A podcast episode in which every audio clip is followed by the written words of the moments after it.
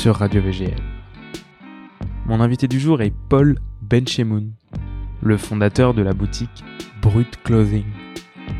Dans cet épisode, nous sommes revenus ensemble sur sa passion pour le vêtement vintage, sur les débuts de Brut qu'il a créé petit à petit sans savoir qu'il allait rapidement générer un bel engouement, et sur tout l'univers du vêtement de seconde main qu'il côtoie depuis son enfance.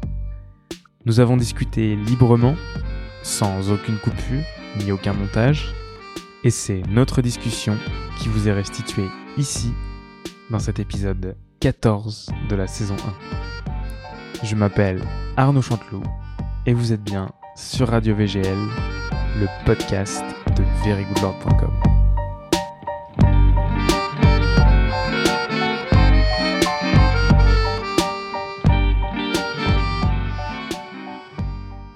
Bonjour Paul. Bonjour Arnaud. Voilà, c'est un test micro. Euh, bienvenue chez moi. Eh ben, c'est sympa. Très Ah, chouette. ah non, tu commences. Il faut vraiment mettre Ouais. le micro devant la bouche. D'accord. T'as dit que tu allais beaucoup. Ouais, je bouger. sais, je sais, je parle avec les mains et là on me On te- m'oblige à tenir un micro comme un comme un enfant de cœur, mais c'est pas grave.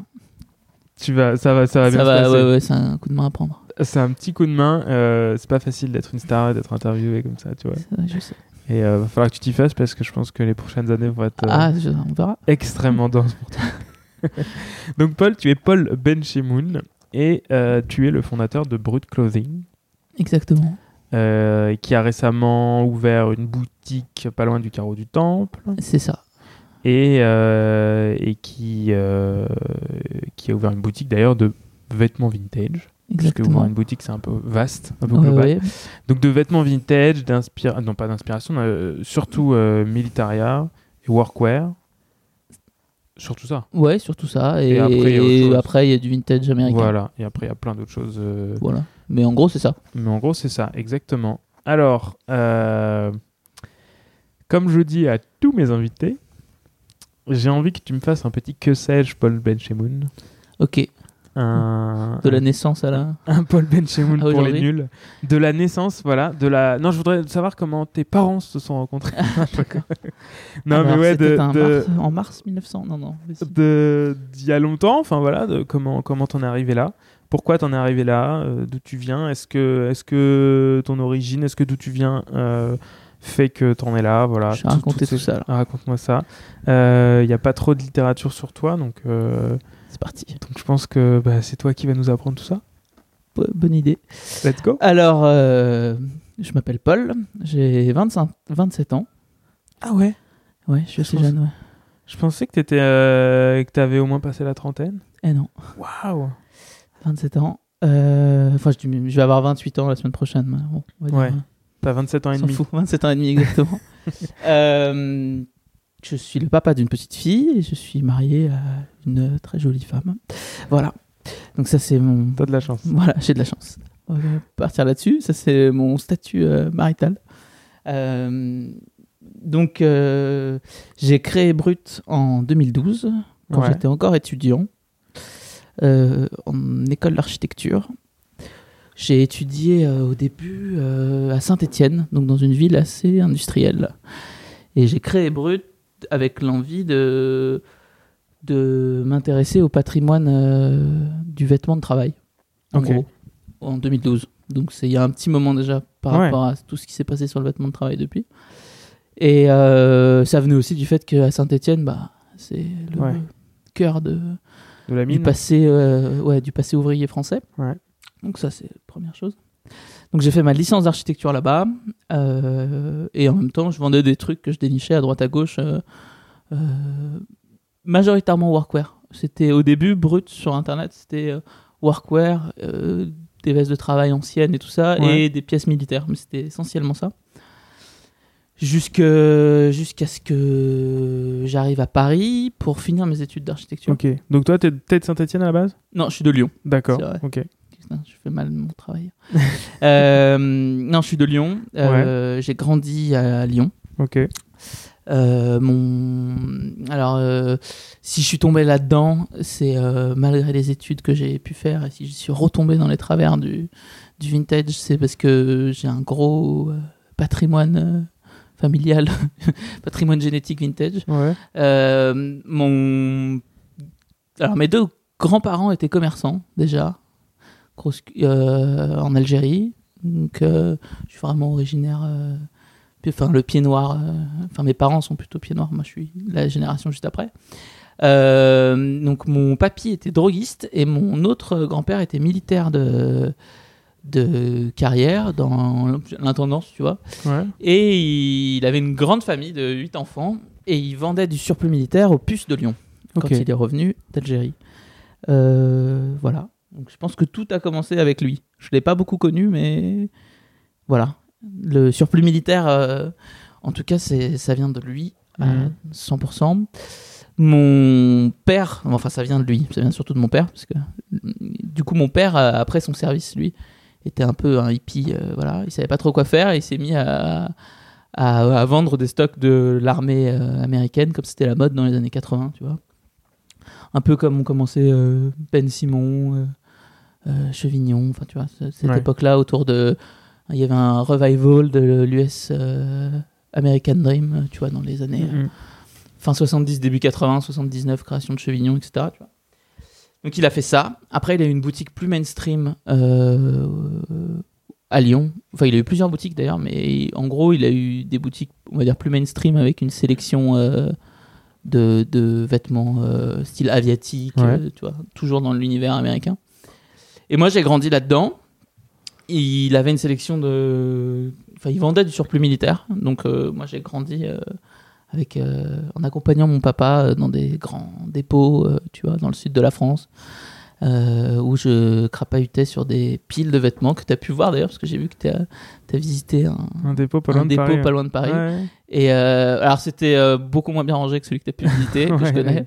Mais, euh, Ouais, parce qu'avant, enfin, bon, même, même le dépôt que j'ai visité, ils m'ont expliqué que c'était pas du tout comme ça avant. Oui, déjà. ouais. Et euh, avant, c'était plus des tas de, de fringues qui étaient dans des ballots, et puis euh, t'achetais un ballot, ou alors tu Ou alors tu un commençais à voilà, évider le. et tu récupérais, voilà, et c'était des heures et des heures et des heures. et Voilà, moi j'ai connu. Parce que. Enfin, Dans les, quand les je mains, faisais ça, je devais avoir pff, ouais, 12, 12 ans, dix- Ouais. tu vois, c'est vraiment. je-.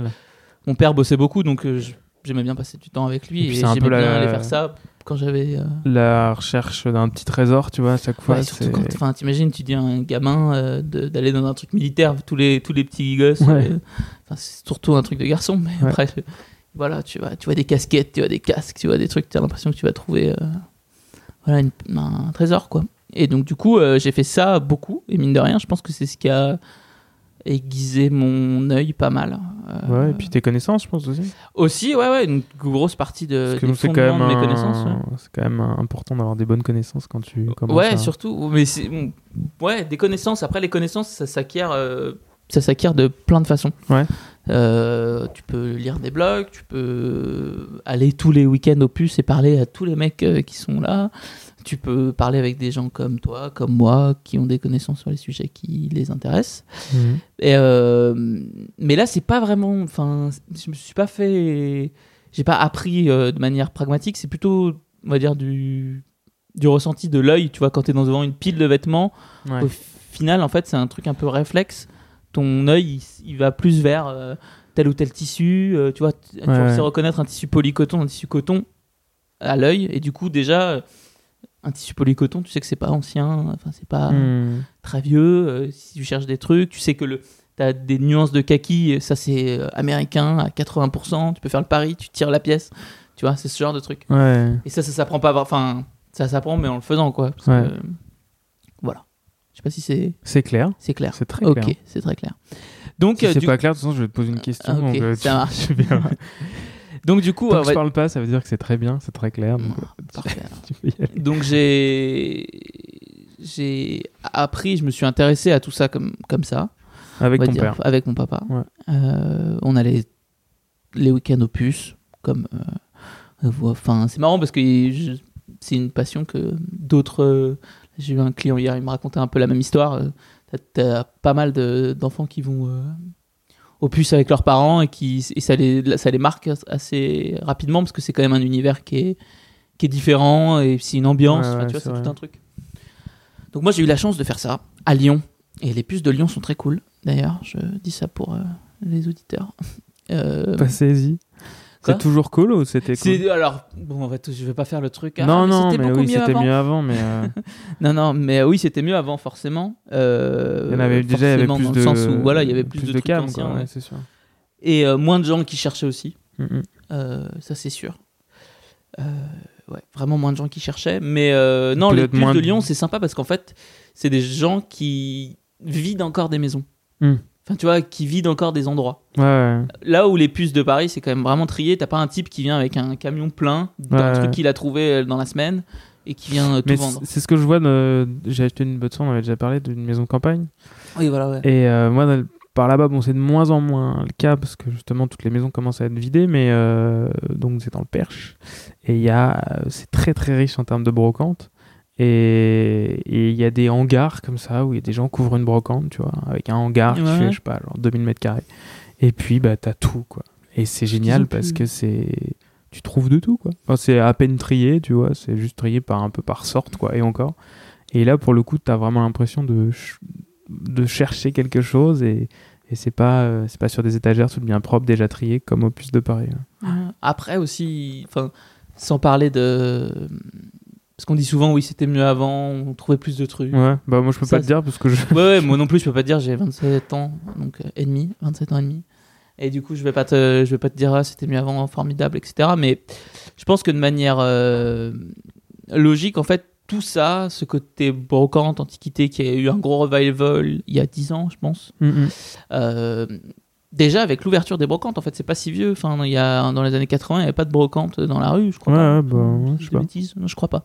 Pas de vide-grenier. euh, voilà, il y avait les puces, mais il n'y avait pas de. Donc c'est un peu un revival. euh. Et, euh, et je pense que si on trouve moins de choses, c'est aussi parce que les gens conservent moins les choses, Mm. tout bêtement. Et euh, avant, euh, moi, le, quand je me suis lancé dans le vêtement de travail, j'avais trouvé une. C'était sur. J'avais trouvé un lot de, de vestes de travail d'ouvriers de trois générations, tu vois, dans la même maison. Donc ça veut dire que les, le grand-père avait vécu au même endroit que son petit-fils, dans la même maison. Ouais. Chose qui aujourd'hui, tu ne devrais pas habiter dans la maison de ton grand-père. Et puis il y avait déjà. Et ses vêtements étaient encore là, encore Et ses conservés. vêtements étaient encore là, encore conservés dans le grenier, etc. Non, c'est drôle. Ouais. Mais euh, c'est surtout qu'avant, on était quand même euh, assez sédentaire. Ouais. Aujourd'hui, on bouge beaucoup plus. euh, on est la- nous, on est la génération un peu. Enfin, ouais, on fait partie de la génération Erasmus. On a plein de potes qui sont partis vivre à l'étranger, qui Mmh, reviennent, qui sûr, repartent. Enfin, il y a cette envie de mobilité. Ouais, bah, ma soeur habite à Londres, ma mère habite euh, quelque part, enfin là maintenant elle habite à côté de Paris, mais pendant longtemps elle a habité quelque part entre euh, l'île Maurice, Martinique, etc. Donc, du coup, Euh, la mon commode, père de, la commode, la commode vois, de famille en- à l'île Maurice, Ouais. tu la ramènes pas. Tu vois, donc, Exactement. euh, Donc c'était, tu vois, c'est, on est tous éclatés. C'est vrai que c'est pas. euh, Ouais, on donc ça a- fait partie, ça, ça, en tout cas, ça parle de, la, de notre société, tous ces trucs-là. Ouais. Ça parle du fait que, voilà, aujourd'hui, il y a plus de. On n'habite plus au même endroit euh, pendant, sur des générations Ouais, et des ouais. générations, quoi. Et les produits sont pas forcément des produits qui peuvent durer dans le temps. Alors, ça, c'est un autre truc aussi, c'est que c'est un marché, enfin, comme les vêtements, comme Mhm. le mobilier, etc. C'est que euh, si t'es quelqu'un qui a envie de. Enfin, quelqu'un qui va déménager régulièrement, il va pas acheter les mêmes meubles que quelqu'un qui pense euh, vivre encore euh, 50 ans au même endroit, tu vois. Ouais, c'est aussi pour ça que les, les meubles de famille, euh, enfin les, les grosses commodes en chaîne, des trucs comme ça, T'as pas envie de les transporter, quoi. tu- t'as pas envie de les transporter, mais est- enfin aujourd'hui, s'il y a un type qui se met à commercer des meubles en chaîne euh, massifs comme euh, des trucs qui pèsent 100, 150 kilos, il va les vendre à personne, tu vois. Ouais, les, les gens à Paris, ils ont des petits appartes. Pardon. Il me fait des gestes garde de. ton micro. voilà. Il ça. fait des grands gestes avec la main. C'est ça. Désolé. Je vais bouger la main droite. Bouge la main. Donc, euh, donc voilà. Faut que je trouve une autre solution pour ce micro parce qu'à chaque fois c'est toujours la guerre. Ouais. ouais. Peut-être un micro cravate, un truc comme ça. Ah, ce serait classe. ça fait un peu. Ouais, donc euh, tu. Oui, non, Donc voilà, qu'on ouais, donc, pas à la même chose, on n'achèterait pas les mêmes meubles. Non, je pense pas. Franchement, euh, je pense que, que ça, tout ça, ça raconte de notre société qui évolue en fait. Mhm. Euh, c'est pour ça sûr. que de dire c'était mieux avant, c'est un peu. c'était pas mieux avant. Avant, c'était différent, c'est tout. Et aujourd'hui, on est. Il faut trouver le, il faut trouver le, notre bonheur dans notre, dans notre époque. Oui, quoi. bah ouais. Sinon, sinon tu vas Sinon, vivre. triste, ouais, sinon tu vas vivre triste. Ce qui est quand même pas l'idée, quoi. Non. Et, et gris, ça c'est le pire. Ouais. Qui puisse arriver à tout le monde. Donc et voilà. donc toi, tu faisais ça, t'allais tous les. Tous Donc les j'allais très souvent les dimanches au puce et tout ça. Euh, Mais ton père, ça lui suffisait pas le, la semaine? Parce qu'il devait. La semaine, il devait réunir des pièces. hein. Alors, euh, ouais, après, euh, c'est toujours. Enfin, c'était. c'est vraiment une On va passion. dire que c'était un peu une, ouais, une habitude, euh, Ouais, comme il y en a qui vont à l'église. ouais, Nous, enfin, j'exagère un peu, mais ouais, c'est un peu ça. Enfin, on allait tous les dimanches, je sais pas, c'était sympa, tu vois. ouais, c'est On se cool. levait tôt, on était content, tu buvais un café avec un pain au chocolat. Euh, c'est sympa. Euh, on le faisait pas, enfin, tu vois, il y a des dimanches, on le faisait pas, on n'était pas là, ou c'était pas non Après, plus, la Madeleine voilà. de, après la Madeleine. Proust, il y a le, le pain au chocolat de Ben Shemoun. Ah ouais, c'est ça, le pain au chocolat. je suis plus pain au chocolat que Madeleine de Proust. C'est marrant que tu me dis ça parce que j'ai été interviewé il y a pas longtemps sur le vêtement de travail dans le Figaro. Et, euh, et la Madeleine de Proust, c'est une expression que je n'utilise jamais. Et il y avait écrit en gros sur l'article euh, le vêtement de travail, c'est sa Madeleine de Proust, Paul Benchemoun.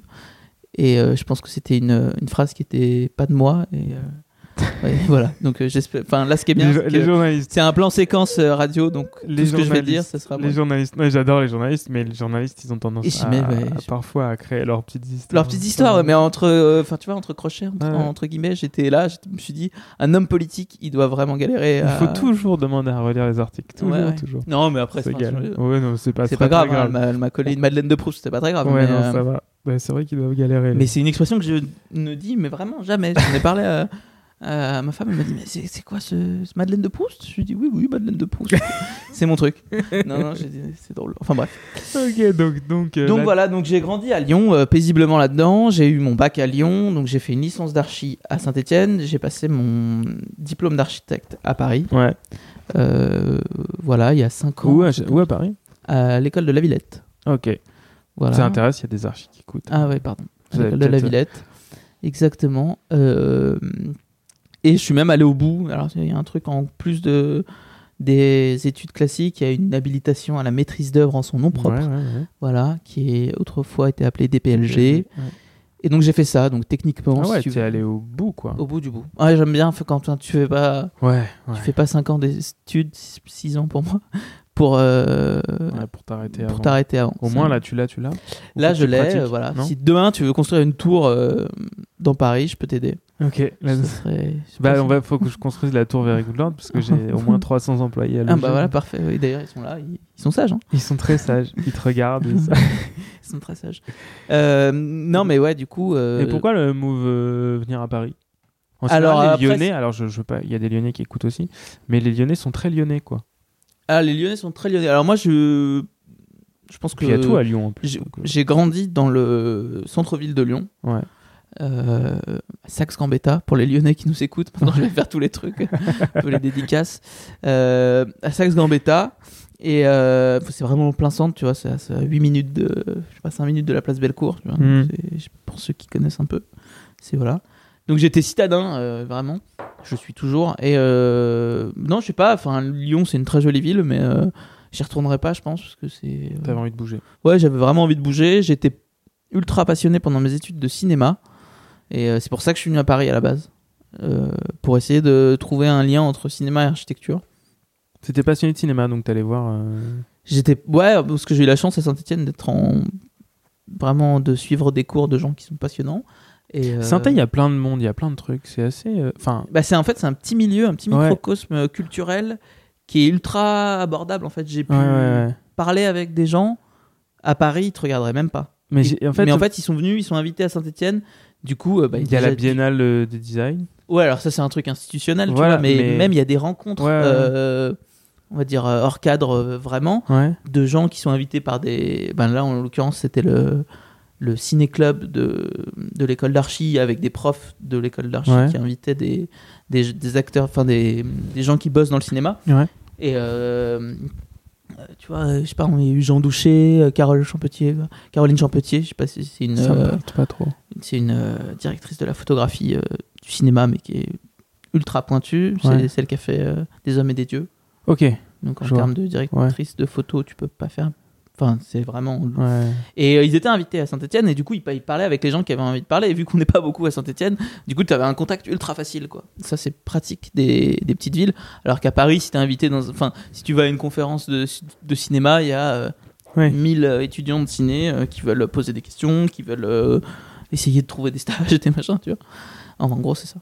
Donc, donc voilà, donc j'ai, je suis venu à Paris pour ça. La Villette avait un, parcours un peu, euh, on va dire, euh, de, qui crée un lien entre cinéma et archi. Mhm. Mais au final, bon, ça a donné que c'était pas ultra passionnant à l'école. Et, euh, et voilà. Mais Et donc après, tu arrives à Paris, tu fais des écoles d'archi. je fais des écoles d'archi, je fais des Enfin, photos sur fond blanc tu fais des dans mon photos. salon Pourquoi? Pour le site. Parce que je continue toujours le site internet. Et tu l'as commencé en quelle année euh, Fin 2012. fin de- euh, Alors, le site internet, euh, ouais, 2000, fin 2013. 2013 et. euh, C'était un site. C'était n'importe quoi. Ouais. C'était un site. Mais t'as lancé ça, genre. donc, genre, je pense qu'avec un, un peu l'aide de ton père, tu as dû récupérer des trucs. Alors, vraiment, au début, il n'y avait pas beaucoup de choses sur le site. Ouais. Vraiment pas beaucoup. C'était peut-être, je sais pas, je te dis 30-40 produits. Tu vois. Ouais. C'était plutôt des trucs que j'avais chiné aux puces. euh, Ouais. Tu... Voilà, mon père, il, a, il y a des choses que j'ai récupérées de, de lui. Achat-revente, euh, euh, tu t'es dit, c'est. Ouais, ouais, Ouais, achat-revente, voilà. Et puis, ça me... en fait, ça me plaisait de créer un univers sur Internet. Ok. Et le premier site, c'est con parce que j'ai pas de capture de ce premier site. J'avais tout dessiné à la main. C'était mais d'un compliqué. À la main? Très mauvaise idée, ne faites jamais. Ouais, ouais, c'était. T'arrivais sur une interface, t'avais le logo brut qui à l'époque était un tronc d'arbre. Tu mettais ta souris, t'avais un, un petit morceau qui. Parce qu'il y avait brut qui était écrit au cœur de, de, la, de la souche. Et c'était genre le retour aux origines, tu vois, parce que le, on peut dater un arbre du, du milieu jusqu'à l'écorce, c'est ce qui donne la, la datation Ah ouais. un arbre et tu vois, tu vois c'était et c'était d'un compliqué c'était ultra compliqué c'était vraiment pas responsif je sais même pas si ça répondait à un ordinateur tu vois c'était catastrophique Euh, je faisais une vente par semaine à l'époque je pense quand j'ai commencé ou même pas tu vois, c'était vraiment genre T'avais pas beaucoup de produits à vendre en même temps. oui en même temps euh, j'avais pas pro- pas beaucoup de produits à vendre et en même temps c'est il fallait avoir bac plus 15 pour accéder à une page tu vois donc euh, il y avait un peu ça quoi s'il y avait des dessins à l'aquarelle il y avait des trucs Ah c'était joli hein. ouais, Non, en c'était un truc. pris un- Ouais, mais en plus, euh, J'avais étudiant en mec- archi, vous avez quand même une certaine sensibilité. Voilà, on avait envie de faire, j'avais envie de faire les choses bien, moi, un peu, euh, tu vois, bonne école, quoi. Trop bien. Et ouais, non, franchement, catastrophique. Euh, il faut savoir pour ceux qui lancent des sites internet, hein, je sais pas s'il doit y en avoir, peut-être. Euh, faites des choses pratiques, pratiques, Ouais. pratiques, pratiques, pratiques, parce que sinon. euh, Simple et efficace. simple. Amazon. ouais. Après, voilà, il faut, c'est dans la fabrication du contenu, dans la communication que vous faites autour, que vous créez votre univers. Mais le site internet, il doit être vraiment simple, parce que sinon, euh, enfin, c'est c'est un outil en Ouais, fait. c'est pas, c'est pas une fin en soi, euh, c'est vraiment un outil. Quoi. Et donc, toi, donc avais des produits, tu les vends, euh, ça marche. Bon, voilà. Ouais, ça marchait. Alors après, j'ai commencé à. Je pense que j'ai commencé Instagram. Euh, Pardon. Toujours le micro. J'ai commencé Instagram. Alors, je sais. Putain, ce serait intéressant de savoir. Il y a... On est en 2019, 3, 2016. Ouais. Je pense que j'ai dû commencer Instagram un an ou, euh, ou deux avant que je euh, Ouais. après que je suis arrivé à Paris. Un truc comme ça. Ouais, Euh, pour euh, Brutin Instagram. J'ai ouais. pas eu d'Instagram perso. Donc Tu voulais c'était pas devenir influenceur. non, non, non, j'ai pas- non, non, c'était pas dans cette idée-là en fait. D'ailleurs, c'est drôle parce que c'est la, c'est la petite sœur de ma copine qui m'a, qui m'avait dit ah tu dois te lancer sur Instagram, c'est le gros boom et tout. Tu vois, qui était à fond, qui suivait plein de gens. Ouais. Et, euh, et moi je disais ouais non ça me saoule et tout, euh, je sais pas faire les photos carrées, tu vois, un truc un peu con. Et puis euh, et puis mine de rien c'est tellement niche ce que ce que je faisais Ouais. qu'il y avait d'autres, enfin c'est tellement petit tu vois. Hmm. Il y avait un petit milieu qui était déjà existant sur Instagram, qui aujourd'hui euh, existe toujours. Ouais. C'est agrandi vraiment beaucoup. Ouais. Et, euh, et voilà. Et donc, du coup, je pense que l'évolution sur Instagram, plus la refonte du site, parce que quand même, au bout d'un moment, j'ai Mhm. changé de site. Hein. Je suis pas resté avec mon tronc d'arbre. Donc, qui m'avait coûté à l'époque, enfin, pour moi, c'était une fortune. Ah, tu l'avais acheté? Ouais, j'avais fait coder. Non, j'avais fait Ah coder ouais. par un mec et tout. Non, c'était Ouais, vraiment une connerie. euh, c'était une connerie absolue. Mais euh, ah, c'était une galère. Bref. Et donc, Euh, tu vendais ces, ces fringues Donc, je vendais ces fringues en ligne. que tu euh, sélectionnais. Que je sélectionnais, toujours. Ouais. Donc toujours, euh, je pense, ouais, du vêtement, de- majoritairement du vêtement de travail et militaire. Mais c'était quoi? C'était de la veste 5 poches ou des choses comme ça? Enfin, de la. Euh, ouais, bah, non, alors c'est de après, la- au, au début c'était euh, Non, c'est quoi 3 poches Enfin, tu sais, là, les vestes euh, trois poches poches, poche plaquées. à l'intérieur. ouais, c'est ça, 4 Trois poches. quatre- ouais quatre poches, trois poches. Et, et c'était tout? Et c'est tout. Ouais, il y avait que ça. non, je rigole. Euh, non, non, euh, c'était plutôt des trucs. On va dire que c'était plutôt des trucs euh, vraiment antiques, tu vois. Ok. C'était plutôt années 30, années 40, années Ah 20. ouais. C'était. Je vendais pas de bleu de travail basique que tu Hmm. peux trouver euh, aujourd'hui, même chez nous, à la boutique, tu vois, parce que c'est un classique. Des pièces de Mais collection. c'était plutôt, ouais, plutôt pièces de collection, vraiment ancien, rapiécé, en lin, Ouais. défoncés, des trucs graphiques. Tu vois, j'avais un- une envie de faire un truc euh, ultra graphique, c'était des vêtements anciens. Voilà, on va dire que c'était plutôt ça au, au début, et ça a duré quand même pas mal de temps. Et après, euh, du coup, quand je suis arrivé à Paris, il y avait. Je pense que. euh, ouais, quand je suis arrivé à Paris, j'avais toujours mon site internet, un peu d'Instagram. Et, euh, et j'ai commencé à avoir la visite de. Enfin, des contacts de gens qui voulaient venir voir la sélection, qui étaient des professionnels de la mode. Ça m'a paru un peu sorce, enfin, tu vois, un peu bizarre. Euh, moi, j'étais encore étudiant et je vivais avec ma copine euh, dans un 30 mètres carrés à Paris Ouais. tu vois. Et, euh, et en fait, un jour, je, je reçois. Alors, au début, c'est des Japonais, tu vois. Souvent, c'est des Japonais. Euh, qui sont toujours un peu en avance. Toujours les Japonais. ouais. Donc, euh, voilà, un, Japonais, des Japonais qui me disent Ouais, on veut venir voir euh, ce que t'as, ta, ta sélection de vêtements anciens et tout. Donc, je t'ai fait venir chez moi. Je faisais semblant, je me rappelle très bien, j'avais un. Un deux tréteaux un peu à l'ancienne avec un plateau. Je transformais un peu mon appart. Ouais. Je camouflais le, le canapé, les photos, euh, photomatons avec des petits bisous, tu vois, sur les côtés.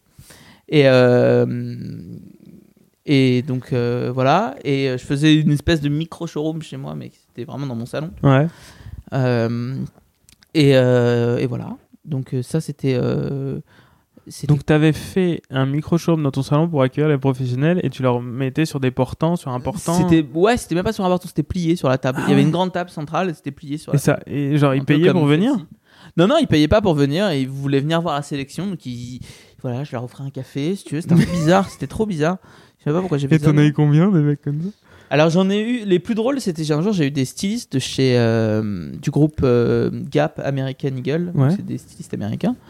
Et euh, qui m'avaient envoyé un mail, qui m'avaient C'est contacté. pas n'importe qui. Non, bah, des profs, enfin, Ouais, c'est énorme, professionnels de la quoi, mode, ouais, tu vois. Et, et donc, ils voulaient venir voir des, des vêtements anciens français pour leur collection qu'ils étaient en train de faire. Donc, ils viennent chez moi, mais ils savaient que c'était chez moi. hein. C'est- c'était pas, je disais pas que c'était un showroom, c'était Mhm. vraiment, c'était chez moi. Et donc, ils venaient chez moi. Je poussais tout comme ça, toujours un peu. Ma, ma copine n'en pouvait plus. Genre, il y avait des piles de vêtements euh, dans notre chambre que je camouflais. Euh, plus euh, je décalais tout. En plus, je suis pas très très.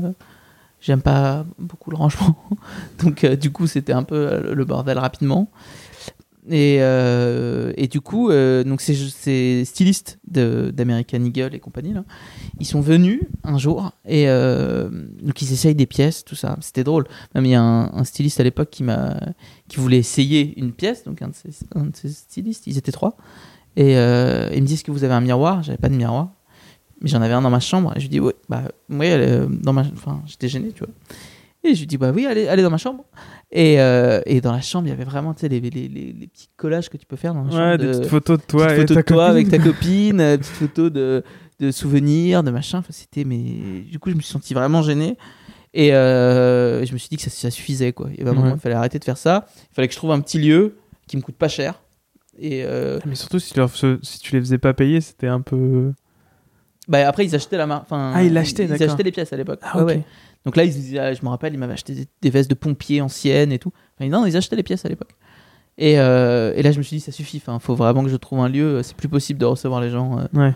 les gens euh, chez moi. J'avais reçu d'ailleurs après, bon après coup, mais c'était un journaliste de Clutch, tu vois, Ouais. le magazine japonais là, qui, qui pareil était intéressé, euh, qui sont toujours un peu, ils sont intéressés avant qu'il y ait quelque chose, tu vois. Ouais. Et, euh, et donc du coup pareil, je l'avais reçu chez moi et tout, donc ça je me suis dit c'est bon, faut, faut arrêter là-dessus. Et moi j'étais en, j'étais plus étudiant, je, je finissais mes études et euh, donc j'étais pas mal pris par mon diplôme. J'ai dû mettre une, tu vois, une, une, euh, parenthèse de six mois euh, là-dessus. Et puis et puis après j'ai décidé d'ouvrir un, un premier espace. Et c'était il y a 4 ans. Ouais, 4 ans. Il y a 4 ans, c'était rue de Turenne. Je voulais un espace atypique, vraiment pas cher, parce que j'avais. Tu vois, ça, ça générait- Enfin, j'étais étudiant, je- c'était vraiment. C'était Ouais. même pas part-time job, tu vois, c'était vraiment. euh, Enfin, c'était euh, petit, tu vois, tout petit. Et j'étais tout seul. Et euh, du coup, j'ai cherché un lieu euh, pas cher, atypique, dans Paris. Ouais, super, top, tu vois, t'as aucune chance, quoi. Et euh, donc, je commence à chercher des, des espaces, des KGB, des trucs, tu vois, enfin, vraiment. euh, que je dis pas cher, j'avais un budget de, je pense, 500 euros par mois, tu vois. Ce qui est, euh, À Paris, il n'est pas cher. à Paris n'est pas cher, tu vois. Enfin, n'est rien même. Et du coup, je, sur le bon coin, tu vois, toujours, tu vois, je cherchais des trucs. Je me suis dit, oh, on peut le faire dans un garage, ça peut être cool, ça peut faire un peu garage, Ouais. enfin, machin. Donc j'ai cherché. Et puis je suis tombé sur une cave, une vraie cave de- d'un d'un bâtiment haussmanien euh, qui était loué pour euh, ouais, 300 euros par mois pour du stockage, un truc comme ça. Et donc je la visite, j'y vais, je me dis putain c'est cool comme lieu, euh, ça faisait... euh, C'était grand en fait, ça faisait, euh, je sais pas, 30 mètres carrés quasiment, et je- pour 300 euros, tu vois. Je me suis dit c'est top, faut faire ça, tu vois, faut, euh, faut, faut, faut se Mhm. lancer. Mais aujourd'hui, je, je me suis dit mais qu'est-ce que j'ai foutu à l'époque de faire ça? C'est vraiment une idée bizarre. Et donc, genre une cave voûtée. euh. c'est une cave d'immeuble. C'était une cave d'immeuble Ah ouais. voûtée en pierre. Euh, j'ai même un magazine Brutus euh, japonais qui avait fait un article à l'époque du showroom là-bas et on voit les photos, mais c'était vraiment, mais c'était, enfin c'était, Quand même Brutus qui était venu faire un article chez toi. quoi. C'était les premiers, c'est elle avait à peine ouvert. Ils étaient déjà au courant. Enfin Ah. Ils sont vraiment avant-garde. Ils sont vraiment avant-gardistes. ouais. Et, euh, et du coup, j'avais fait ça euh, parce que je me. J'ai, en fait, j'ai vraiment avancé, parce que il faut parler un peu du côté entrepreneur et tout ça. J'ai vraiment avancé euh, à tâtons, dans, toujours dans Brut. Vraiment, genre, j'ai vraiment avancé. euh, c'est même pas pierre par pierre, quoi. C'est caillou par caillou, tu vois. C'est, j'ai Et vraiment. t'aidais tout seul. Tout seul. Ouais. Ouais, ouais, tout seul, toujours. Ta copine a t'aidé euh Ma copine, elle m'aidait pas, non, parce que je suis très chiant quand je fais des photos. Et euh, non, c'est catastrophique. Donc on s'engueulait à chaque fois, donc non. Non, non, elle m'aidait pas. Mais, euh, mais après, bon, j'avais l'aide de, de mon père, de mon Ouais, frère ouais. aussi. Qui est le- mon frère, il a, une, il a repris la boutique de mon père D'accord. à Lyon, Qui s'appelle comment? Qui s'appelle aujourd'hui Cockpit. Ok. Voilà. Et euh, Je le savais, mais. tu le savais, putain, tu sais tout. Mais je l'ai demandé quand même parce que je... Qui s'appelle Cockpit à Lyon, Super qui boutique. est place du gouvernement. Je fais de la Mhm. pub. ouais. Euh, Bah ouais, faut y aller. Ouais, place du gouvernement. Et voilà. Et donc, du coup, mon frère, il, il m'aidait parce qu'il y avait des trucs que je pouvais pas stocker chez moi aussi à, à Paris. Donc, j'avais des trucs entreposés un peu chez mes parents, un peu, euh, un peu à droite à gauche. Qui, parfois, j'avais une commande, ils me l'envoyaient. Enfin, C'était une galère. Ouais. C'était vraiment la galère. Donc, ça, ça a, duré quand même un peu. Parce que vraiment, je pense que ce qui a fait l'évolution de Brut, les gens me disaient, ah, ça, ça avançait vite quand même. Et en fait, non, ça a avancé super lent. Enfin, c'était vraiment des petites étapes par petites étapes. Je, je me suis jamais dit, euh, ouais, je vais faire un prêt euh, pour emprunter, euh, je sais pas, 20 000 euros pour prendre un local. Pour, pour, pour, euh, Ouais, ouais. tu vois, j'ai jamais eu le, ce truc-là parce que j'ai pas fait d'école de commerce. T'as bootstrappé, comme disent les, en- les entrepreneurs. Bootstrappé. C'est-à-dire Bootstrappé. que tu fais avec tes moyens, quoi. Ah ouais, ouais, c'est ça. Mais en fait, je, je, parce que je pense que c'est mon père qui m'a un, un peu inculqué ça, tu vois, c'est de. C'était Pas pas, faire un avec business pour des- toi, c'était voilà. plus une passion. euh, Enfin, un, après, j'avais l'envie de le développer, tu vois. l'envie de le développer, mais en tout cas pas avec les moyens. Enfin, j'avais, j'ai Ouais. pas, j'ai pas ces moyens-là que Un les- micro-business, quoi. Voilà, j'ai Ouais. pas ces moyens-là qu'ont les mecs de- d'école de, commerce où ils font des levées de fonds, ouais, un million d'euros, bim, ils, te mettent. Et c'est encore le cas aujourd'hui. Hein, tout ce que je te dis, c'est que je suis encore euh, bootstrappé. Euh, vraiment, non, c'est vrai. Bootstrap. C'est Non, pas- c'est- On m'a appris ce terme, donc euh, j'ai pas. je- mais ça me va, ça me correspond bien. Et, euh, et du coup, c'est pour ça que donc j'avais quand même déjà des, des- des clients importants. J'avais déjà le site internet qui commençait à tourner. Et je me suis dit, et j'ai voulu prendre le truc comme vraiment, tu vois, j'y croyais sans y croire, donc j'ai pris le truc, voilà, la, la petite cave voûtée rue de Turenne, Ouais, ouais. euh, où j'ai fait venir des gens de fous. Enfin, tu vois, c'était un, un lieu euh, microscopique qui était humide. Et, euh, et j'avais des stylistes et des designers qui venaient là. Tu vois, un jour, j'ai fait. Il y a eu hum, Christophe Lemaire et Ah ouais. son acolyte qui dessine la femme, sa- copine de l'époque qui, qui travaille toujours avec lui, euh, qui sont venus avec leur euh, l'assistant Axel dans cette dans cette cave là. C'est improbable, tu vois. C'était Ouais. un truc. euh, et en Comment plus, ils te connaissaient? C'était bouche-oreille alors euh, ouais, c'était bouche à oreille, c'était Brutus, Instagram. Ouais. Enfin, tu vois, c'était des trucs. Il y avait des choses qui disaient sur ce que je faisais. Ouais, qui Brutus, ultra niche. Et tu vois, au final, les gens, enfin, ils avaient envie de voir, tu vois. J'ai eu, euh, je sais pas, hein, pour ceux qui connaissent Porter Classic, c'est une marque japonaise ultra pointue. Euh, Monsieur Les- Yoshida, qui est aujourd'hui à. Les, ca- les, les sacs? Alors, Non, c'est pas ça? les, les sacs, c'est euh, Porter by Yoshida. Ok. c'est en fait c'est un peu c'est ultra compliqué dans leur famille c'est un gros problème en fait c'est le, le, le grand-père de ce monsieur là qui a déjà ou le père je sais plus le père ou le grand-père de ce monsieur là qui a déjà Mhm. 80 ans aujourd'hui je crois Ok. qui euh, qui qui, en- qui avait créé une marque de sacs et après les deux fils se sont se sont splittés et ça a été un peu, euh, un peu violent. Et du coup, il y a eu Porter by Yoshida, qui est une marque de sacs euh, fabriquée au Japon, incroyable, qui est vendue dans les, dans les grands magasins. Mhm. Et il y a Porter Classic, qui a a priori rien à voir que le nom. Euh, où là, c'est des, des vêtements japonais faits en boro, euh, des trucs faits à la main, des pièces uniques. euh, incroyables. Ok. Euh, une passion pour le, le détail et les vêtements. Genre, c'est fou. Porter Classic. Euh, c'est beaucoup autour de l'indigo, du savoir-faire japonais. Mhm. Voilà. Donc, ce monsieur-là, qui est au Japon, c'est une légende, ce, ce monsieur. À 80 ans, il est descendu dans la cave. Enfin, c'était biscornu, c'était humide. Et il avait trouvé ça, vous en aurait dit à un enfant. Enfin, c'était trop cool. Ah, c'est génial et tout. Paris, c'est voûté, c'est marrant et tout. Et c'était euh, pas du tout marrant pour moi. J'avais un déshumidificateur que je vidais, tu vois. Enfin, c'était une galère. En vrai, c'était une vraie galère. C'était pas du tout marrant. Ouais, mais ouais, voilà, non, mais c'est drôle de voilà, d'apprendre de, de ça. Donc là, j'étais plus que bootstrappé. et là, du coup, je faisais, euh, moi, je bossais en, en archi la journée Ouais, dans une agence euh, chez Amonique et Masson, tu vois, une grosse agence parisienne, ouais. et euh, qui était à Bourse. Je prenais la rue de Rivoli à fond pour aller dans mes rendez-vous en, en moto. euh, parce que c'était tout droit, je me rappelle très bien du chemin, ou pour aller vider le déshumidificateur Ouais. parce que j'avais un rendez-vous le lendemain et je voulais que ce soit pas trop humide. Non, mais c'est des vraies histoires de, de- qui font des, des trucs, tu vois. C'est Ouais, ouais. des trucs. euh, Ouais, voilà. Surtout que les études d'archi, c'est quand même assez prenant et tout. hein, C'est ultra prenant et surtout Ouais. que je, enfin, quand je bossais en agence, j'ai pas bossé très longtemps, mais quand j'ai bossé en agence, euh, tu peux pas faire ça à moitié, donc Ah c'est bah beaucoup de temps. Et donc du coup, j'avais le showroom dans cette cave, rue de Turenne, et euh, mon activité d'archi à Paris. Et au bout d'un moment, j'en pouvais plus. Enfin, je voyais plus personne. Et tu Euh, sentais que tu pouvais en vivre à ce moment-là ou? Et ben, j'ai eu un. Ouais, enfin, je commençais à. Franchement, je, je me disais parfois, enfin, après, c'est. On va dire, c'est pas. On va dire, c'est de l'argent facile dans le sens où c'est, c'est du one shot, tu vois.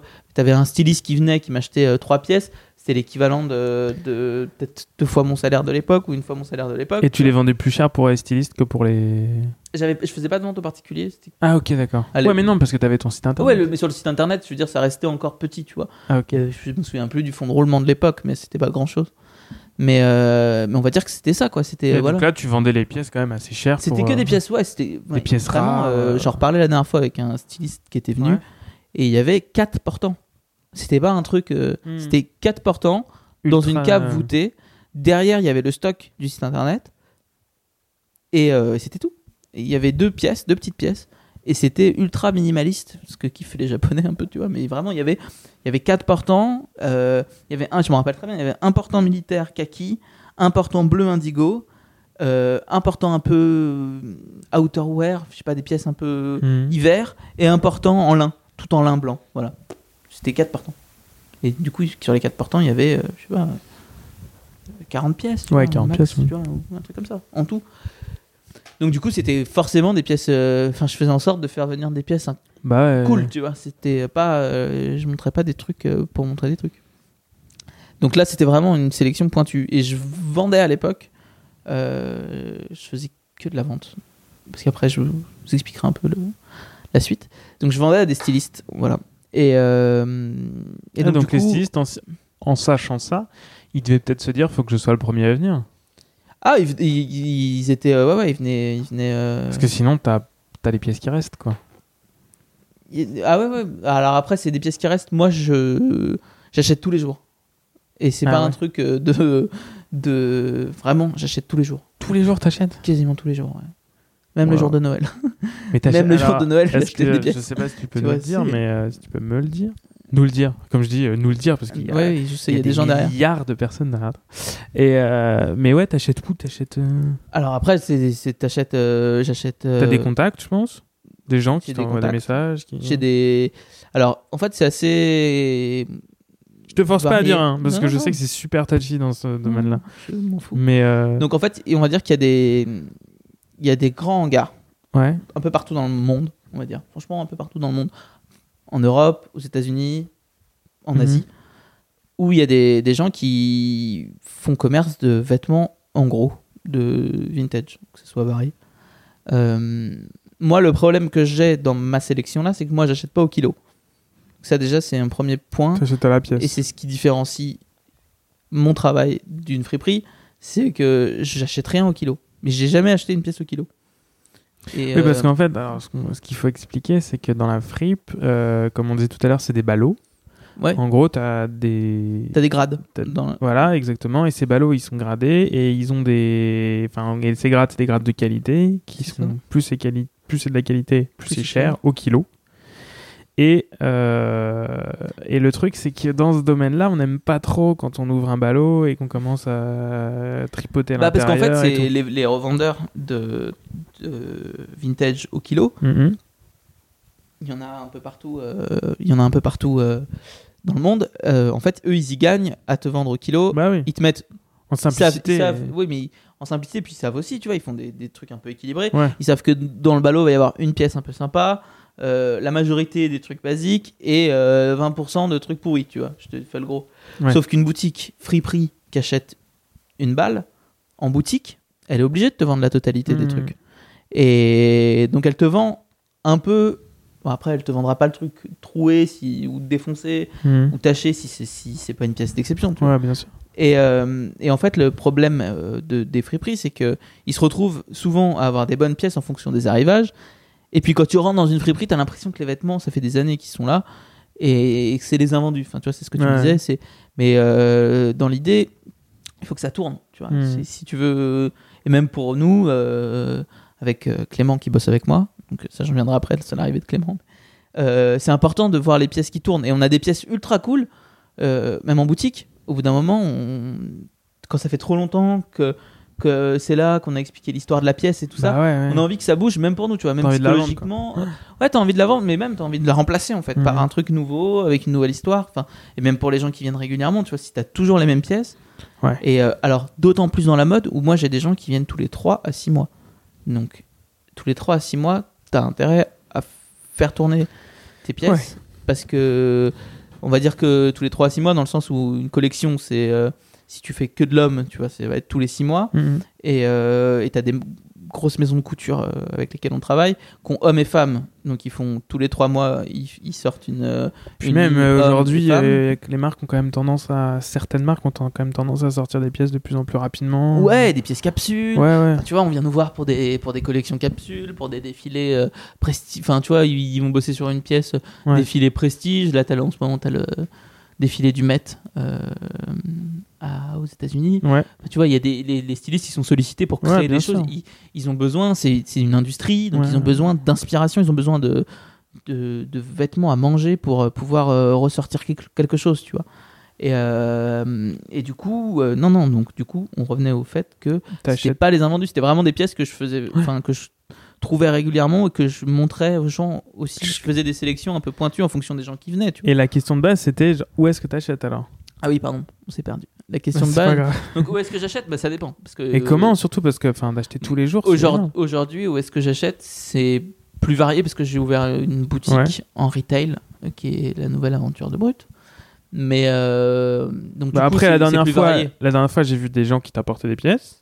Il y a des gens qui m'apportent Ouais. des pièces. Voilà, des gens dont c'est dont le métier, Donc c'est le métier ou c'est euh, passion, ou Ouais, donc il y a des- non, alors c'est malheureusement, moi j'aimerais bien qu'il soit beaucoup, mais des... il y a un terme aux États-Unis qui s'appelle pickers, Ouais. et euh, il y en a pas beaucoup en France. Euh, c'est des mecs qui vont faire tous les en- entrepôts des États-Unis, tous les friperies, tu vois, toutes les friperies. Qui réunissent des et pièces et qui les. ils, ils ont l'œil. Et euh, ils réunissent des, enfin, ils achètent des pièces ou ils te les envoient par photo. Ils disent voilà, est-ce que ça t'intéresse? Bam, bam, bam. En France, il y en a pas beaucoup. Il y en a pas beaucoup. Je pense que moi, j'en connais trois.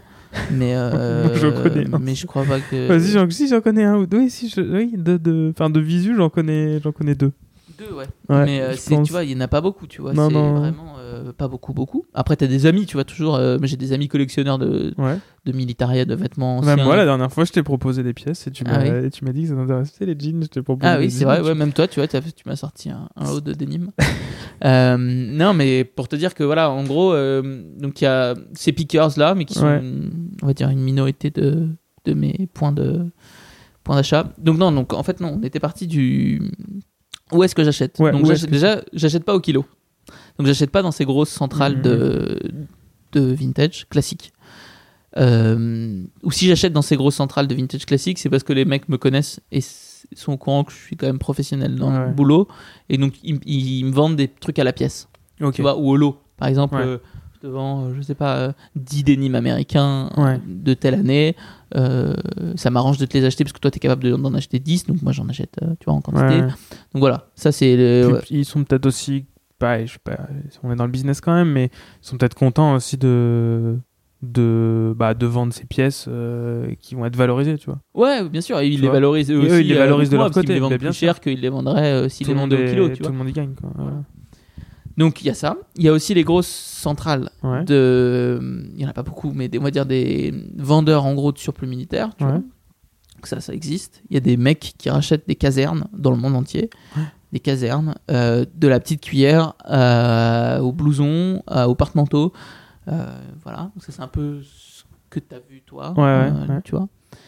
Et donc là, qui t'es- revendent à la fois à des partic- enfin à des professionnels comme toi ou à des ou à des armées.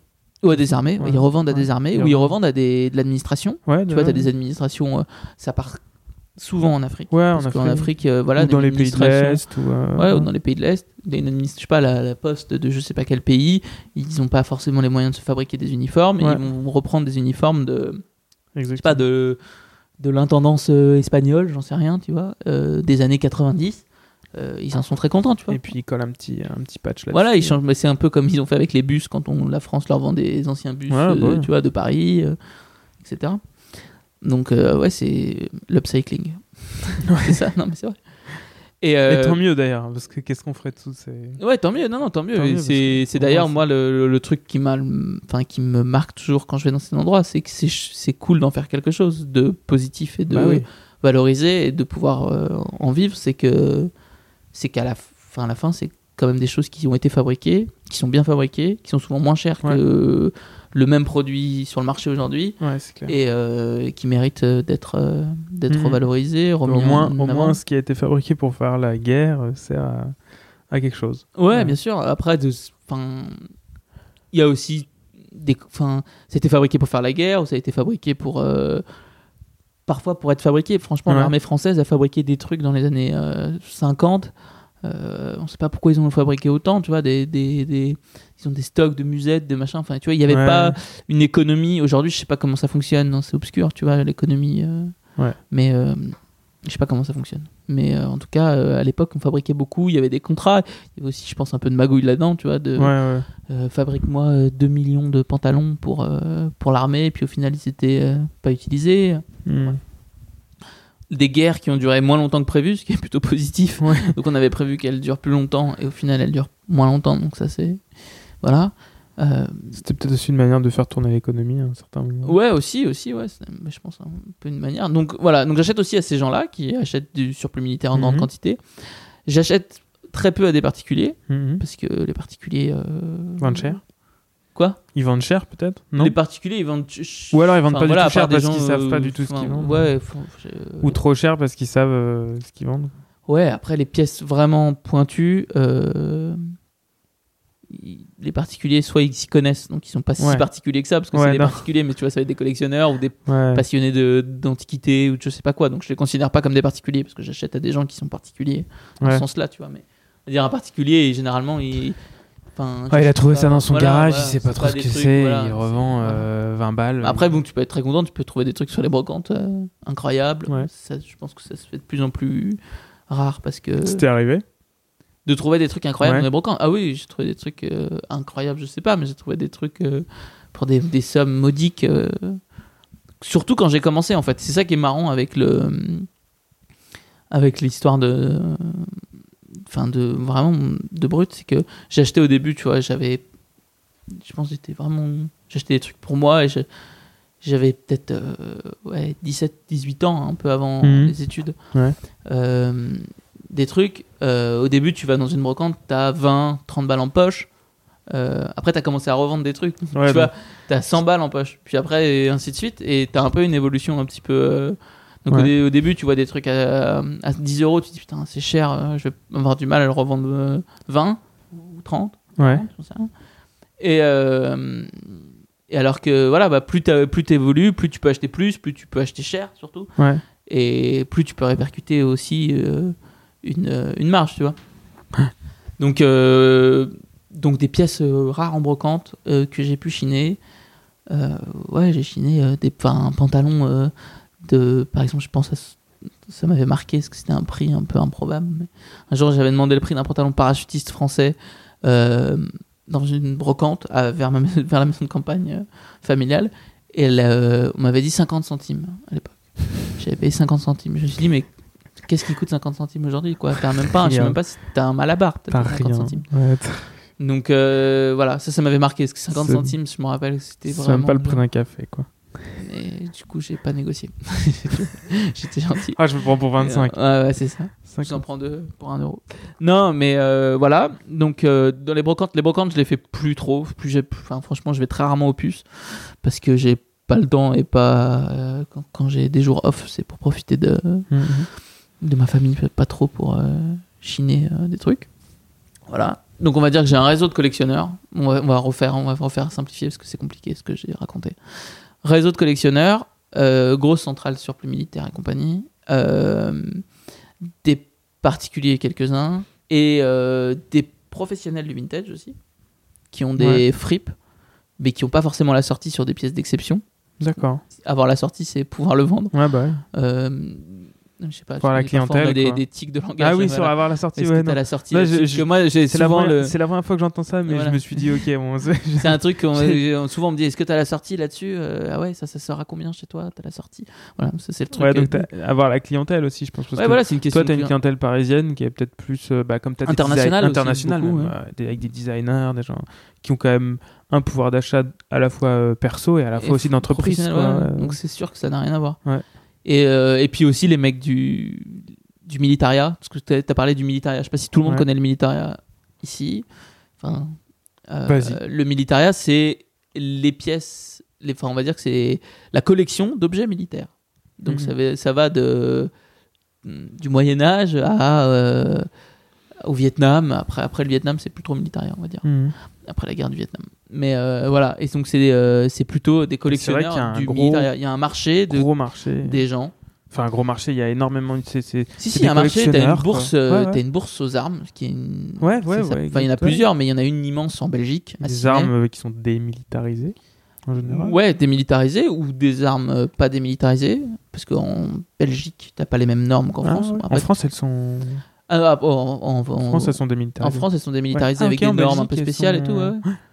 Mais en, En Belgique, c'est pas les mêmes normes. Il y a Ah, des armes démilitarisées aussi, mais c'est pas les mêmes normes. Et puis, euh, et puis surtout, tu as, voilà, as une grosse bourse donc, qui s'appelle euh, Ciné, que, qui est immense. Je sais pas, c'est euh, peut-être 8 km d'étalage, enfin, ou 4 ki- enfin, je sais plus. C'est un lieu. C'est un lieu, c'est une ville, Ok. Ciné.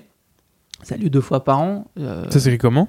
CI, E, euh, C-I-N-E-Y. pardon. Ok. Euh, c'est une grosse bourse aux armes. Le, le truc de cette bourse aux armes, c'est que c'est beaucoup de collection, enfin beaucoup de, en gros, de collectionneurs et de gens qui vendent le week-end des trucs militaires, Ouais. souvent qui gravitent autour d'une. euh, Moi, j'y vais plus à cet endroit-là, mais euh, c'est euh, c'est un endroit que je vous donne du coup. je vous donne les, les pistes que je ne suis plus, mais euh, il y a toujours- on peut toujours trouver des, des pièces très cool là-bas, je pense, mais c'est euh, que c'est un univers du militaria, tu vois, pur, et il y a beaucoup de gens qui collectionnent des trucs euh, néo-nazis, enfin pas néo-nazis du coup, du Troisième Reich, tu vois, ce genre nazi. de trucs, nazis. Et euh, des néo-nazis qui collectionnent du nazi. Voilà. Donc ça, c'est pas, très, Voilà. c'est pas trop ma tasse de thé. On est le, origines. on est le, le 7, euh, le 7 mai, Cette- mais ouais, à la veille de la fin de, de la Seconde Guerre mondiale. exactement. Donc mai. euh, voilà, et bizarrement, il y a quand même toujours un engouement autour du, Ouais.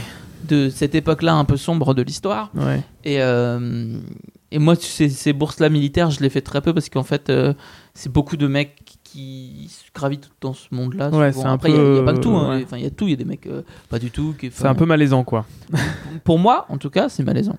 Après, c'est il y a aussi, il y a pas que ça. Mais voilà.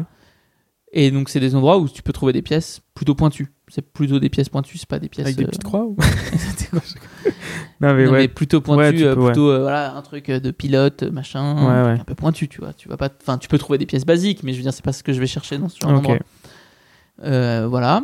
Euh, et j'achète aussi, donc je te disais, à des voilà, des free, des gens qui ont des boutiques de vintage un peu partout dans le Ouais. monde et qui n'ont pas forcément euh, la sortie sur des pièces euh, d'exception ou des pièces euh, où, qui vont m'intéresser moi et qui intéressent euh, quasi personne, tu Ouais. vois. Il y a aussi ça. Et tu euh, t'achètes pas sur les réseaux, so- les réseaux sociaux, les, euh. Est-ce que t'achètes sur les, euh, non sur les sites de vente en genre eBay? Si, j'achète sur des sites de. Ouais. Tu peux acheter sur des sites de vente en ligne. Alors après, ça- le problème des sites de vente en ligne, c'est que ça demande Ouais. une organisation et un temps. Toi qui, qui regarde un peu, tu avais fait une sélection Le Bon Coin tous les et mois. eBay. tous les Toujours? Mois. Ah ouais.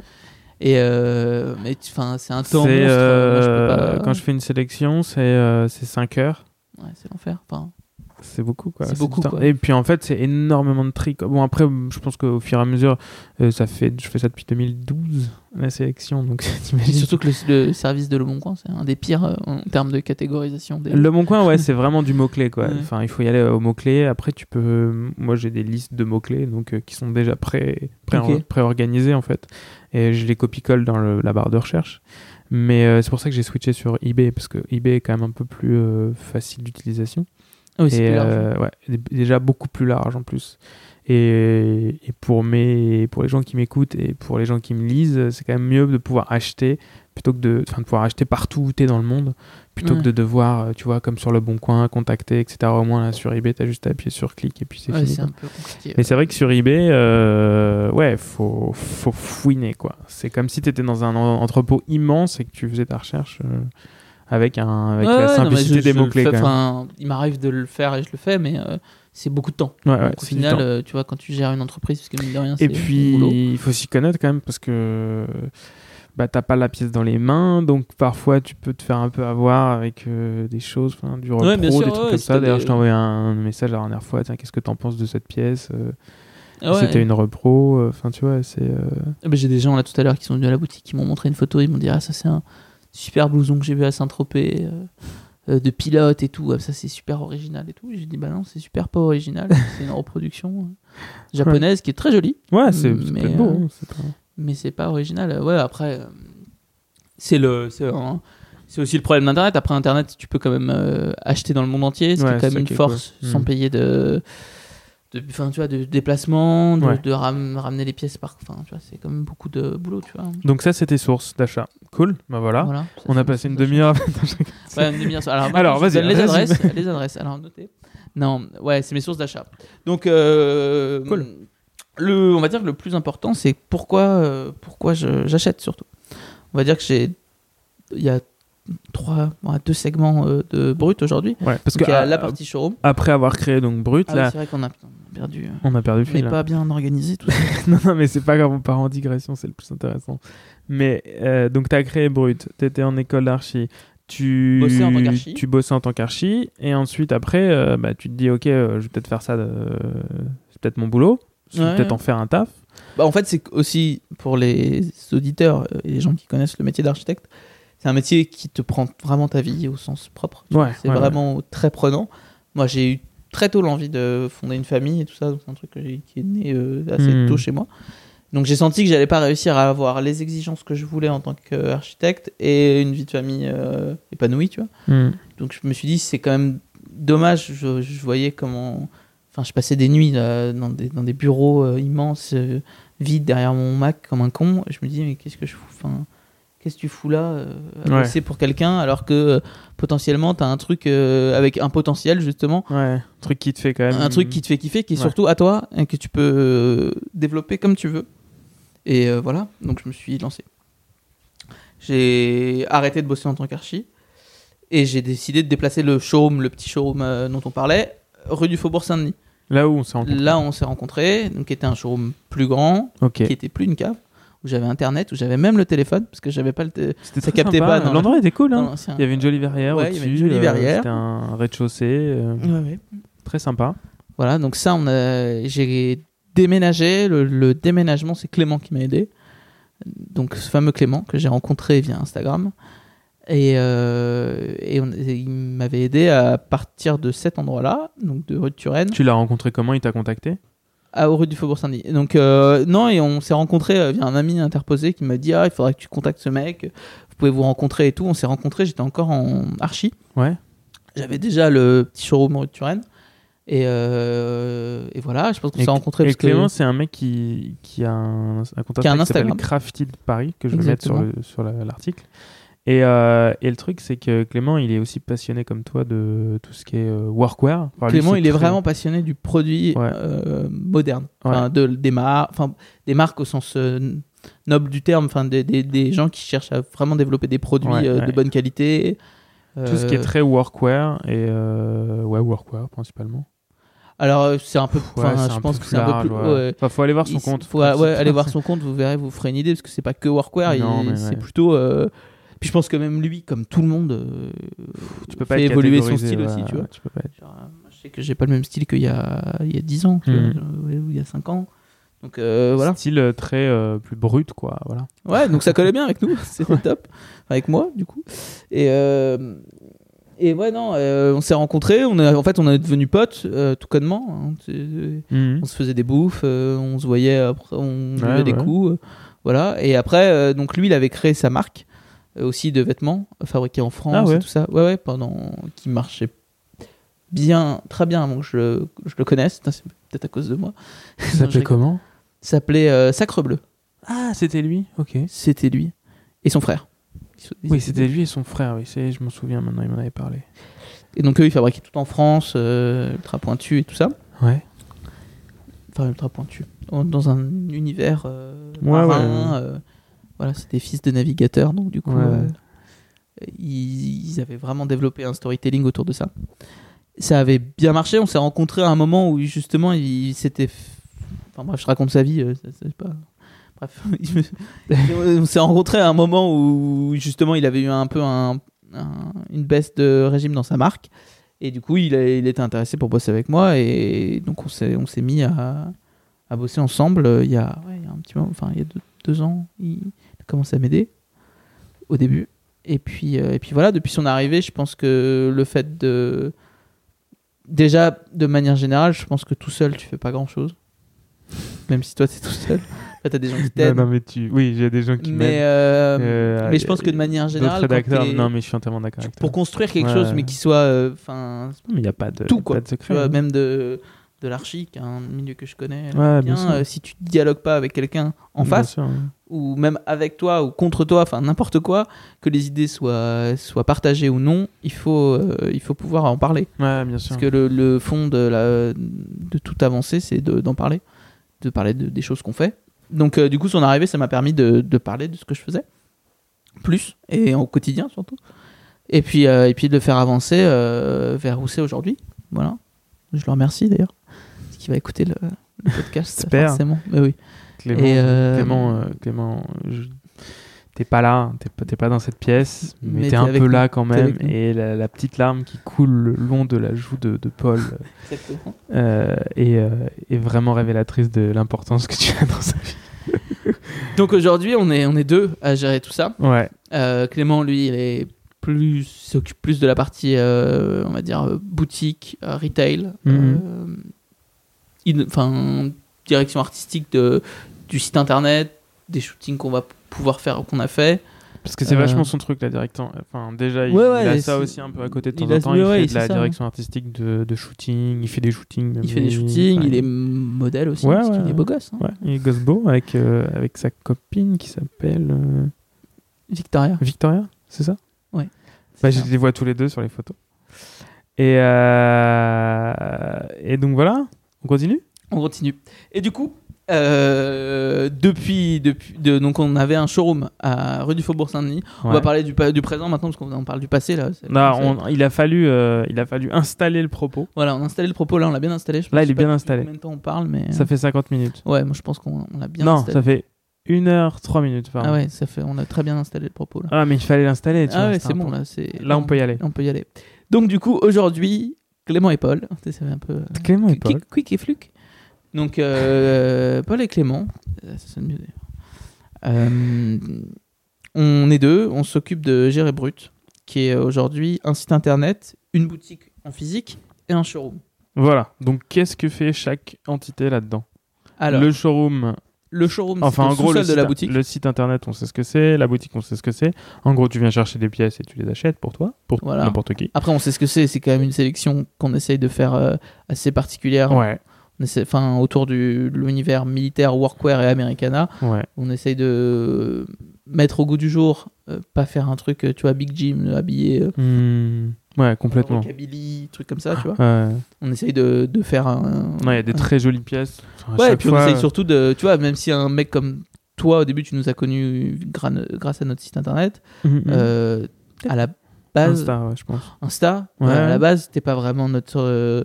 Tu vois, tu viens du, milieu plutôt tailoring et tout ça, Ouais, t'es pas ouais. vraiment notre cible. Et on essaye justement d'ouvrir un peu le vintage à des mecs euh, qui vont s'habiller euh, plus tailoring, Exactement. plus euh, sportswear. Enfin, on essaye de twister un peu les pièces. Parce, que tu peux prendre une pièce et la mettre dans un look pour, pour donner à ce look, enfin pour un peu casser ce look, tu vois. Enfin, moi, c'est ce que je fais en général. Oui, toi, ouais, c'est ce que que tu fais parce que toi, tu viens du milieu tailoring, donc Ouais, t'as ouais, besoin de casser la rigidité du, du côté euh, du costume, vraiment, voilà, du pantalon traditionnel, blanc, la- du mocassin, tu vois, moi mon kiff c'est vraiment le mocassin avec la veste euh, Militaire. militaire, tu vois, la jungle jacket, c'est le top. Enfin, vraiment pour moi c'est genre Ouais, t'as cassé la rigidité du mocassin avec le avec ça. Et c'est aussi Mais pour après, ça. ça, c'est- tu- euh, ça peut être l'inverse aussi, tu vois. Tu Ouais. peux être ramener une rigidité dans un style Ouais. sportswear avec un, un vêtement très structuré. j'en sais Exactement. rien, ouais, euh, mais ouais, grave. mais ça, ça peut être varié en fait. L'idée, c'est juste de d'offrir dans la boutique et sur le site internet une interface qui te permette d'être en contact avec des produits vintage Mhm. qui te font envie, qui sont lavés, euh, qui sont triés, qui sont sélectionnés. Euh, Ouais, tout est clean. Voilà, tu vois, c'est pas une friperie. C'est l'idée, c'était Ouais, aussi ouais. ça, et ça, ça demande quand même pas mal de taf. Ouais. C'est de, de sélectionner des pièces. Vous faites quoi? Vous lavez, vous, met- vous mettez au pressing? Non, vous lavez, Ah, euh, on lave, euh, lavez, vous repassez ou... on repasse pas tout. Non, tu vois, non, il, va, il va regarder. Non, non. euh, Non, je sais pas. Vous... Ouais, ouais, on, on est, après, on a des centrales de nettoyage aussi. euh, Ouais, bien sûr. qui nettoient, qui mettent Ouais, j'imagine que tu vas Euh, pas. Des blanchisseries, quoi, industrielles. C'est des blanchisseries qui, qui nettoient des, des vêtements de travail, Ouais, ce genre de trucs, des vêtements de cuisinier, des vêtements de- d'hôtel, tout ça. Et on a aussi des trucs au, au- au quotidien au- dans nos locaux. On a de quoi net, enfin, laver euh, et repasser des pièces, mais en petite quantité, parce que Hmm. on- sinon on fait que ça. Euh, donc ouais, ça fait, ça, partie, hein. ça fait partie aussi du boulot. Parce que, et mine de rien, moi je trouve que c'est ça qui est valorisant dans notre travail, c'est de de prendre une pièce d'un tas de vêtements, je sais pas où, et de, de l'amener à, à une boutique dans Paris de manière euh, élégante et d'avoir envie, euh, de donner envie en tout cas aux gens de, Mm. de l'essayer, de Ouais. l'acheter. Mais la c'est ça aussi la valeur de ton travail, c'est que c'est des pièces que euh, 95% des gens n'auraient jamais acheté s'ils l'avaient vu dans ce tas de vêtements, tu vois, Ou dans une friperie. ou dans une. Il y a friperie, plein ouais. de gens, euh, moi j'ai une. Parce que c'est pas mis en valeur. Ouais, bien sûr. Euh, j'ai une cliente il y a pas longtemps, c'est un des plus, enfin, c'est ce genre de compliment que Mhm. j'aime bien, tu vois. Elle me dit ah moi je vais jamais dans les friperies.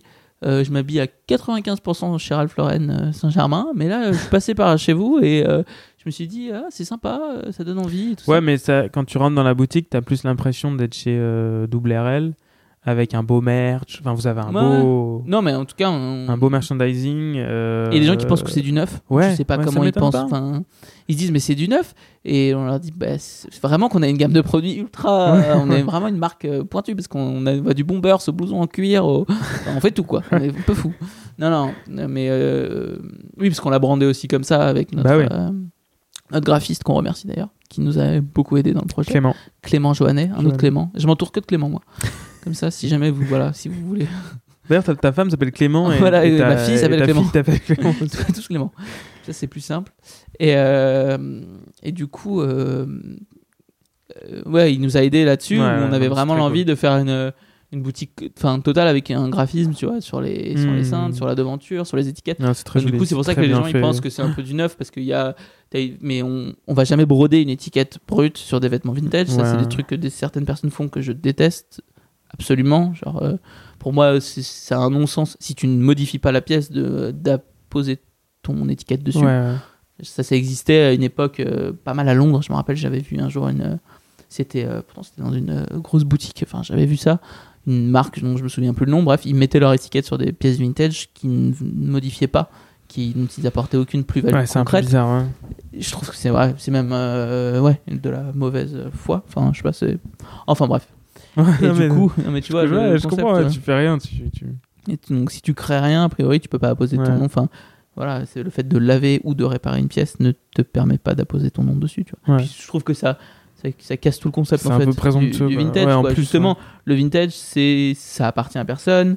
C'est, enfin, ça appartient à personne dans le sens où c'est à tout le monde. Tu vois, c'est vraiment à tout le monde. C'est, c'est l'univers euh, marin, c'est l'univers militaire. C'est ça, tout est, tout est mixé dans le vêtement d'occasion.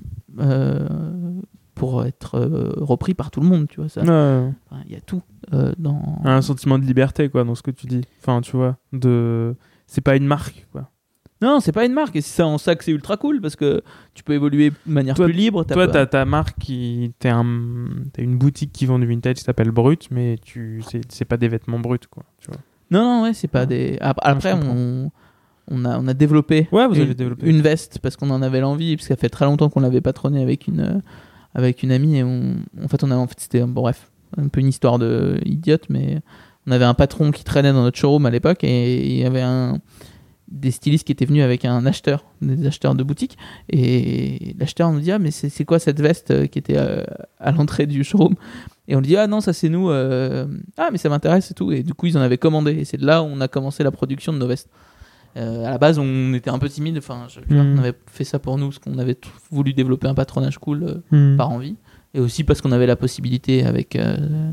notre ami mais aujourd'hui on ne sait pas si ça va ça, ça évoluera peut-être on fera peut-être Mm. pro- certains produits mais voilà en gros non l'idée c'est vraiment la boutique et le site internet c'est des pièces vintage vintage au sens on va dire noble du terme parce que tu as des gens qui qui comprennent pas, qui sont un peu aigris là-dessus, je vois, je vois depuis que j'ai ouvert la boutique. Ah c'est ça qui est cool d'ouvrir une boutique de, Ah bah oui, de vintage et de d'y être dedans, c'est que tu vois c'est pour ça que là en ce moment j'essaye de passer pas mal de temps à la boutique pour essayer de comprendre un peu les habitudes d'achat. allez envies. voir euh, Paul euh, à la boutique Voilà, et donnez-moi vos, vos- vos et euh, c'est le, le petit bonhomme avec, euh, Le petit avec bonhomme les cheveux.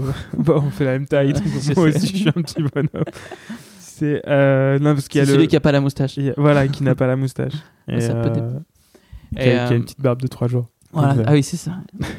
Et euh, du coup, euh, qu'est-ce que je disais? Donc non, je disais c'est ça qui est cool quand tu as une boutique, c'est que tu vois vraiment les gens. Ouais. je pense que tu as des gens souvent de la génération de nos parents, tu vois, qui euh, qui disent euh, enfin qui rentrent dans la boutique qui disent ah mais moi de mon temps, je m'habillais au puce, euh, à Montreuil, à machin, un truc. Euh, le vintage, ça existe depuis des années. Euh, Je, je leur dis mais bien sûr, enfin le vin- la fripe, ça existe depuis des années. Ouais, ouais, bien sûr. Euh, bah, oui, le- mais c'est la c'est marrant parce génération que euh, 68 ce- ce- euh, s'habillait. euh, voilà, ouais, mais même, euh, je pense que même avant, enfin, Ouais, même. Ouais. le, le style des années 50, Ouais. même toute façon, c'est post-guerre en fait. post-guerre, ouais, c'est ça, c'est plutôt post-guerre. Guerre mondiale, mais même, Ouais. même post-première guerre. Enfin, Ouais. les, je pense que les Azous, euh, tu vois, ce style entre Ouais, les guerres, ouais, ouais, ouais. ils portaient des trucs euh, chinés au puce, tu vois, déjà à l'époque. Euh, les, les, à la sortir de- euh, au sortir de la Seconde Guerre mondiale, il y a peu de choses, peu de marques qui sont déjà prêtes à produire. Mm, mm. Donc on twist des vêtements militaires qu'on recoupe. Euh, moi j'ai retrouvé des combinaisons années 40, tu sais, qui sont coupées euh, comme un petit blouson court pour faire un peu cycliste, Ouais, qui rappellent euh, la mode de l'époque. ouais, ouais. Donc il y a cette idée de prendre du vêtement plus ancien ou qui est militaire. C'est un truc qui date Mm. à la base. Puis il y de- avait un- aussi un synonyme de rébellion à l'époque. Ouais, alors euh, après c'est devenu un peu, un peu après, je pense. Ouais, que- parce après, que ouais, je pense qu'après la Seconde Guerre mondiale, il y avait plutôt un Non, non, ouais. enfin une envie, pas de rébellion, mais plutôt une envie de, de liberté. C'est plus et de, voilà. 70. ça, ouais. Après, c'est plutôt le, ouais, euh, bah, le mouvement aussi anti-war euh, Mhm. américain. Tu vois, où ils portent des vestes de Vietnam, ils portent des vestes justement militaires pour se. Des, des vestes militaires qui sont en dotation pour, euh, pour justement euh, contredire le. le le, le, Bah, la le gouvernement et voilà et Et faire puis des tous ceux qui, recherches. qui le portaient parce qu'ils sont rentrés de. Ouais, et aussi ceux qui, qui sont sont rentrés rentrés du, du- du Vietnam et qui, Vietnam. qui veulent pas y retourner, etc. Donc il y a, il y a une vraie culture autour du vêtement Ouais, militaire et même du vêtement euh, ancien, Hmm. enfin du vêtement qui n'est pas neuf en fait. Et donc du coup quand les gens ils me disent oui mais euh, le vintage ça existe depuis des années, je ne les contredis pas du tout. Le vintage ça existe depuis des années, sauf que ce qui apparaît aujourd'hui, c'est je pense plus qu'un effet de mode autour du vintage. C'est un peu comme ce qu'on a pu voir, je pense il y a 10 ans autour du bio, tu vois, ce, ce truc. Ouais. Ah, c'est marrant que tu fasses cette euh, analogie-là parce que je suis allé voir un. un je suis allé voir. Je sais pas si tu connais euh, George Cohen qui fait Reaper Jeans. Non. euh, Non, je tu connais pas, Non, pas du tout. Mec qui fait du, du jean depuis Ok. euh, 40 ans. À Paris. Il est à Paris, ouais, mais il est à, euh, au Kremlin Bicêtre, Ok. juste Je à côté de pas. Port d'Italie. Et euh, il a plein, plein de vieux Levis, mais lui, il est plus euh, années 80, 90. Quoi. Ok. Et, euh, Il faisait la même. et il faisait la même analogie. Il Même. parlait du bio aussi. Ouais. Non, mais moi, c'est vraiment dans l'idée que c'est. Le bio, je me rappelle quand c'est sorti, Ouais. c'était un outil marketing. Ouais, Il y avait pas mal de gens d'école de commerce derrière et qui disaient Ouais, c'est ultra. On, donc on Il market va y avoir des parts de marché. Voilà, il va y avoir des parts de marché. Ça va Donc, on- croître, voilà. Donc on joue à fond la carte du bio, bio, bio, bio surtout. C'est même devenu un label qui était qu'on n'avait pas le droit d'utiliser. Mhm. Enfin, tu vois, je me rappelle le, le yaourt bio qui après est devenu Activia. Ouais, ouais. Ils, ils ont plus le droit Ouais, de s'appeler bio leur, parce qu'ils ils étaient ont pas bio. leur procès. hein. Enfin, tu vois, ce genre de truc. Et euh, je pense que le vintage, il y a un peu ce truc-là, c'est que Mais il est dans tout aujourd'hui. Enfin. Aujourd'hui, non, mais après, aujourd'hui, le bio, on s'est, enfin, quand c'est sorti, les gens ils disaient ah mais moi j'ai toujours mangé bio parce que je mange les légumes de mon grand-père. Tu vois? Ouais. C'était ça. C'est pas, c'est les mêmes gens qui me racontent que le vintage ça existe Ouais, depuis ça- des années. C'est les mêmes personnes. Et en fait, ce qu'il faut comprendre, c'est que c'est derrière, c'est une envie de masse de consommer différemment en fait. Mhm. c'est qu'il y a un besoin à un instant T, donc avec la naissance du bio, qui va perdurer, tu vois, qui va pas, ça va pas ne plus exister. C'est au contraire, non. Et ça, ça a le mérite. Il faut que ça existe de plus en plus pour, euh, parce que c'est, c'est bon pour la planète, Ouais, c'est bon que pour nous. c'est réfléchi et que c'est bon pour nous en plus. tu Ouais. vois. Et euh, là où le vintage, c'est bon, c'est bon pour toi, mais dans ton style, tu vois, c'est pas bon pour toi. Si, mais c'est bon aussi parce ouais, que. mais tu vas pas être plus grand si tu portes vintage. Non, mais l'industrie est que si tu tellement. manges des brocolis L'industrie tu peux grandir plus l'industrie est, est tellement polluante. L'industrie du. Ouais, du textile du est textile ultra est tellement polluante, polluante bien que c'est aussi une bonne chose de- d'acheter des choses euh, qu'on ne peut. Enfin, qu'on évite de les recycler, quoi. Ouais, bien vois. sûr. Et, euh, et le, le truc qui est, qui est fou, donc c'est que c'est vraiment, je pense, aujourd'hui, le début d'une vraie façon de consommer. Mhm. Enfin, une- voilà. Après, c'est dans tous les domaines, quoi. Je veux dire. euh, Alors, je sais pas d'où vient ta montre, mais elle est vintage. Tu crois? Non? Sais pas. Bah, aussi, elle est vintage. Elle, a- c'est pas une. euh, Ouais, elle est de 78. Ah, tu vois. Euh, ton, enfin, bon, toi, a Moi, je suis fortiori, vintage, ouais. t'es Non, vintage. bah, ça y est, j'ai passé les 20 ans, je suis vintage. Exactement. Non, mais tout ce que tu portes, c'est vintage. Mais après, euh, les voitures vintage, euh, la cote, elle, a explosé. Les montres, Ouais, ça a explosé. Euh, les Alors- meubles, Celency, enfin Ouais, bon, c'est un vrai ça truc. a explosé. Euh, tout a explosé dans le vintage. Explosé. Mais parce qu'on essaye aussi de, de essayer d'un peu de retrouver du charme là où qu'on a perdu. Je, pense qu'il y a une part de charme, parce que c'est marketé aussi. Parce Ouais. y a, euh, tu rachètes de l'histoire aussi. Tu rachètes de l'histoire, mais c'est aussi de manière pragmatique, en tout cas pour le vêtement, Mhm. c'est que tu achètes un vêtement moins cher, souvent moins cher, Bien sûr. sauf les pièces d'exception, Ouais. souvent moins cher, mieux fabriqué, plus durable, Mhm. Plus solide. plus solide, ouais, enfin durable vraiment dans sa Ah oui, dans le d'accord, sens là, et de manière euh, logique plus écolo parce qu'au final, euh, c'est un truc qui n'a pas été fabriqué pour toi. Ouais, ouais. T'es pas la cible en fait. C'est ça qui est, qui est fou, c'est que le vintage, c'est c'est pas marketé dans le sens où c'est pas ciblé. C'est cette Mhm. veste militaire, elle a pas été faite pour toi. Tu la portes aujourd'hui, mais elle a pas été fabriquée pour toi. Elle a été fabriquée pour un, un soldat. La veste de travail, elle a pas été fabriquée pour euh, pour euh, l'architecte qui va bosser dans son bureau, tu vois. Ouais, bien sûr. hein. Et, et c'est là où c'est intéressant, c'est Tu que parles de toi. ma veste que je porte aujourd'hui? Ah, c'est vintage ou pas Non, non, pas du Ah, tout. C'est le Ah, Saint-Michel. Mais euh, tu vois, c'est. euh, Que T'as déjà dû les croiser. je pense. Ouais, ouais, bah, le Mont Saint-Michel, c'est un, re- enfin, c'est un, revival du- Mhm. D'une vieille, très vieille marque. d'une très vieille marque. Ouais. Mais, euh, mais du coup, je pense que c'est ça qui est intéressant dans le vintage, c'est que peu importe qu'il ait été fabriqué, parce qu'il y a pas mal de puristes du vintage qui vont te Mhm. dire Moi, je porte que du vintage, mais vraiment Made in USA, Ouais. Made in machin, vraiment que du Made in USA, parce que c'est ultra pointu. En fait, ce qui est déjà une belle démarche dans le vintage, c'est de porter un vêtement qui n'a pas été conçu pour toi, qui n'a pas été conçu de manière euh, actuelle. Ouais, volontaire. Et euh, ouais. Enfin, c'est, c'est pas, on n'a on pas vol- voulu volontairement la créer pour te la vendre, la marketer comme telle. Exactement, ouais. Et du coup, déjà en cette démarche-là, même si tu achètes un truc euh, des années 80, euh, Made in euh, Taïwan, Corée ou China, Ouais, déjà. déjà du moment où il a déjà été acheté par quelqu'un et qu'il est passé dans un circuit euh, hors marché Ouais. et qui euh, te revient à toi aujourd'hui, c'est déjà une démarche écologique, tu vois. Et, Et c'est déjà une démarche cool, en fait, en soi. Donc, donc consommez vintage, s'il vous plaît. non, je rigole. Non, mais essayez de. Aider Paul, parce que là, je sens qu'il est pas bien. Ah quoi. non, non, moi je suis très bien. On a beaucoup de chance. On est très content du lancement. Donc pour l'instant, on va pas. Non, non, mais je pense que derrière le, le truc, c'est que. Mais même, mais c'est consommer vintage, pas que dans le vêtement. C'est vrai. euh, moi, je parlais la dernière fois avec ma ma femme. On cherchait un meuble. Et on se dit, mais en fait, c'est con parce qu'on va acheter un truc, je sais pas, made.com ou j'en sais rien de quoi. Ouais, ouais. Euh, au final, ça va être moins bien fabriqué qu'un meuble. euh, C'est très, très, très, très dur de trouver des beaux meubles. Tu vois, c'est soit tu vas. Il y a quelques marques vraiment et, où tu vas pouvoir trouver quelques petites marques. Enfin, ça sont pas forcément petites, mais il y a, je sais qu'il y a quelques marques qui font des produits qui sont un bon rapport qualité-prix, qui vont être costauds, comme la table sur laquelle tu es là. Tu vois, c'est costaud, c'est du chêne, voilà. Euh, mais sinon, après, le seul moyen de. C'est C'est dénicher des pièces vintage. soit d'acheter des pièces vintage, soit d'avoir euh, 15 000 et d'acheter euh, chez Vitra ou chez. Ouais, mais et là, t'es sûr d'avoir un truc de Ouais. ouf, mais t'auras dépensé. Je Mais t'auras mis cool- 3000 ce dans qui une chaise. quoi. Ce qui est cool dans le fait de d'acheter vintage, c'est que c'est plus une philosophie derrière. Je Ouais, ne dis pas de le faire au quotidien. Ouais, non, tu vois, je porte pas que Et du puis c'est un très de là, mix, moi hein. qui suis quand même. Ouais, bah ouais. Tu vois, mes chaussures c'est pas vintage, mon t-shirt il est pas vintage, tout l'underwear rarement vintage euh, pour être euh, voilà. Et, euh, et l'idée c'est pas, enfin il faut continuer à valoriser les gens qui, qui développent des produits créatifs, que ce Ouais, soit dans le design et dans ouais, le vêtement. Je te dis pas de revenir à un Non, truc non. où on coupe d'un coup euh, tout et on C'est bien de mixer, quoi. Ouais, c'est bien de mixer et puis c'est important pour Mm. euh, enfin pour l'économie, pour la culture parce que c'est important de créer des choses aujourd'hui, mais c'est aussi important de revenir sur ce qui a été créé pour en faire quelque chose et euh, peut-être que c'est ça l'avenir de, de la civilisation, c'est de plus créer et de vivre avec tout ce qui a été fabriqué, tu vois. Je, je Ouais. pense qu'on on tournerait en rond, tu vois, c'est pas ça serait pas ça serait pas L'homme est pas trop. L'homme euh, Tu vois, avec l'homme- un grand H, c'est pas trop comme ça. Bah oui, bien sûr, non, c'est sûr. Et du coup, c'est pour ça que c'est Je veux dire l'être humain pour pas être. ouais, euh, l'être humain, j'ai compris mais Et pas trop comme ça, mais. euh, Et ça mm. serait, ça serait, enfin, c'est heureusement parce qu'on a, on a besoin de faire des choses, tu Ouais, vois, on a besoin de fabriquer des choses. Ça, ça vient de- des. D'ailleurs, c'est marrant qu'on vienne te qu'on vienne te voir pour créer des nouvelles choses. quoi.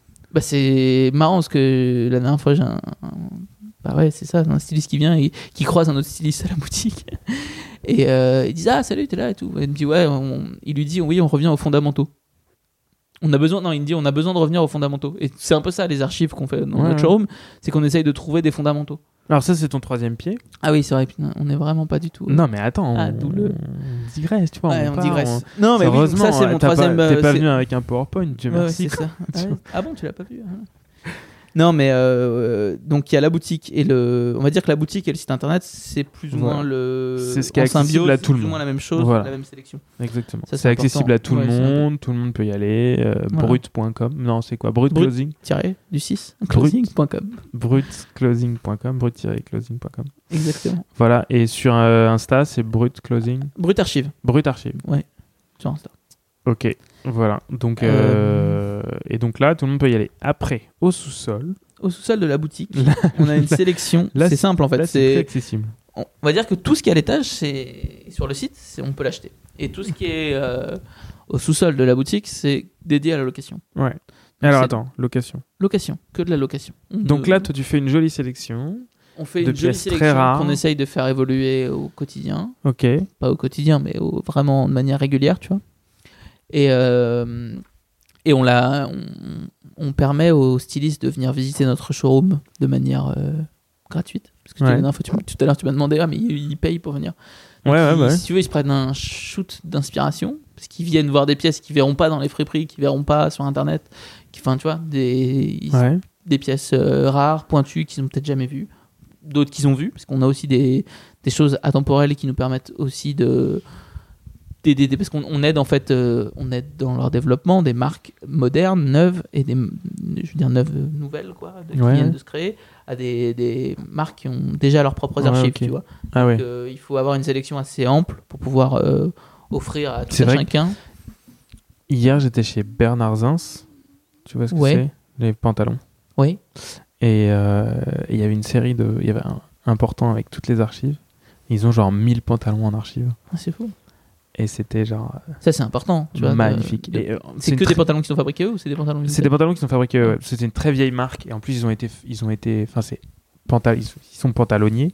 Et euh, ils avaient une usine où il y avait, je sais plus, 500 personnes euh, avant euh, en France, euh, donc ils ont développé dans le Nord. Donc ils ont, ils ont fait tout. Je crois qu'ils ont fait tout Chanel, enfin ils ont fait Saint Laurent et tout. Enfin bref. Et donc ils ont toutes ces archives et sur les portants c'était euh, c'était assez magnifique. Et, euh, et Franck Zins, donc le fils de Bernard Zins, euh, me disait euh, j'en ai encore 500 dans un entrepôt dans le Nord de la France quoi. Ah, mais c'est euh, un, un geste qui est fort en fait. Ouais, Ça paraît des archives anodin, c'est important. mais en fait c'est un geste qui est fort pour un styliste ou pour un pour, euh, pour un- quelqu'un qui crée, c'est de garder des traces de ce Ouais. qu'on fait, c'est important. Ouais.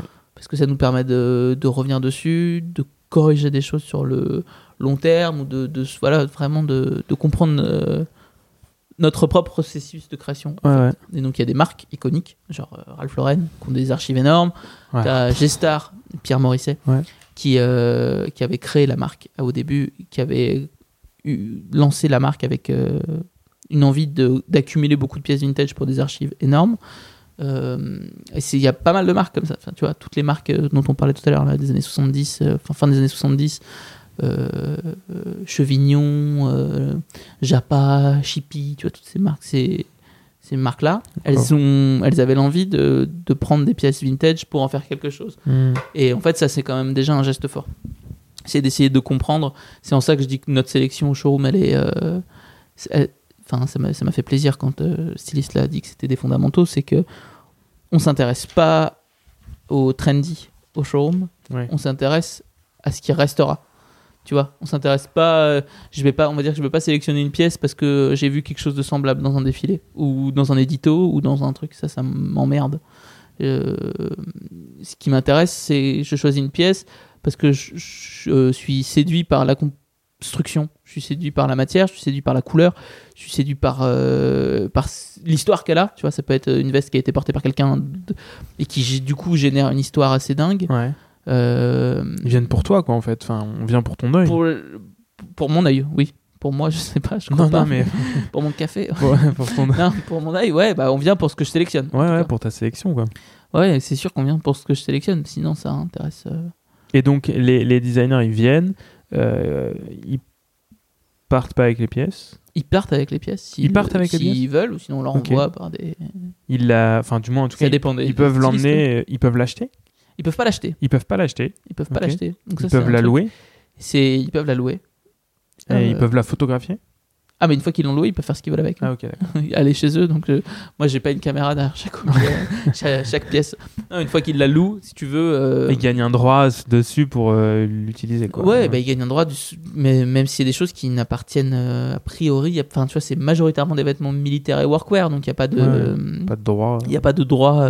et d'ailleurs, il faut savoir, je vais vous annoncer quelque chose. Toutes les marques euh, pointues, on va dire, euh, je sais pas, euh, les stylistes de chez, euh, de chez Vuitton, de chez Chanel, de chez Mhm. Margiela, j'en sais rien. Les stylistes des grosses maisons, ils vont ch- chez des personnes aussi comme moi, mais qui sont spécialisées dans la griffe.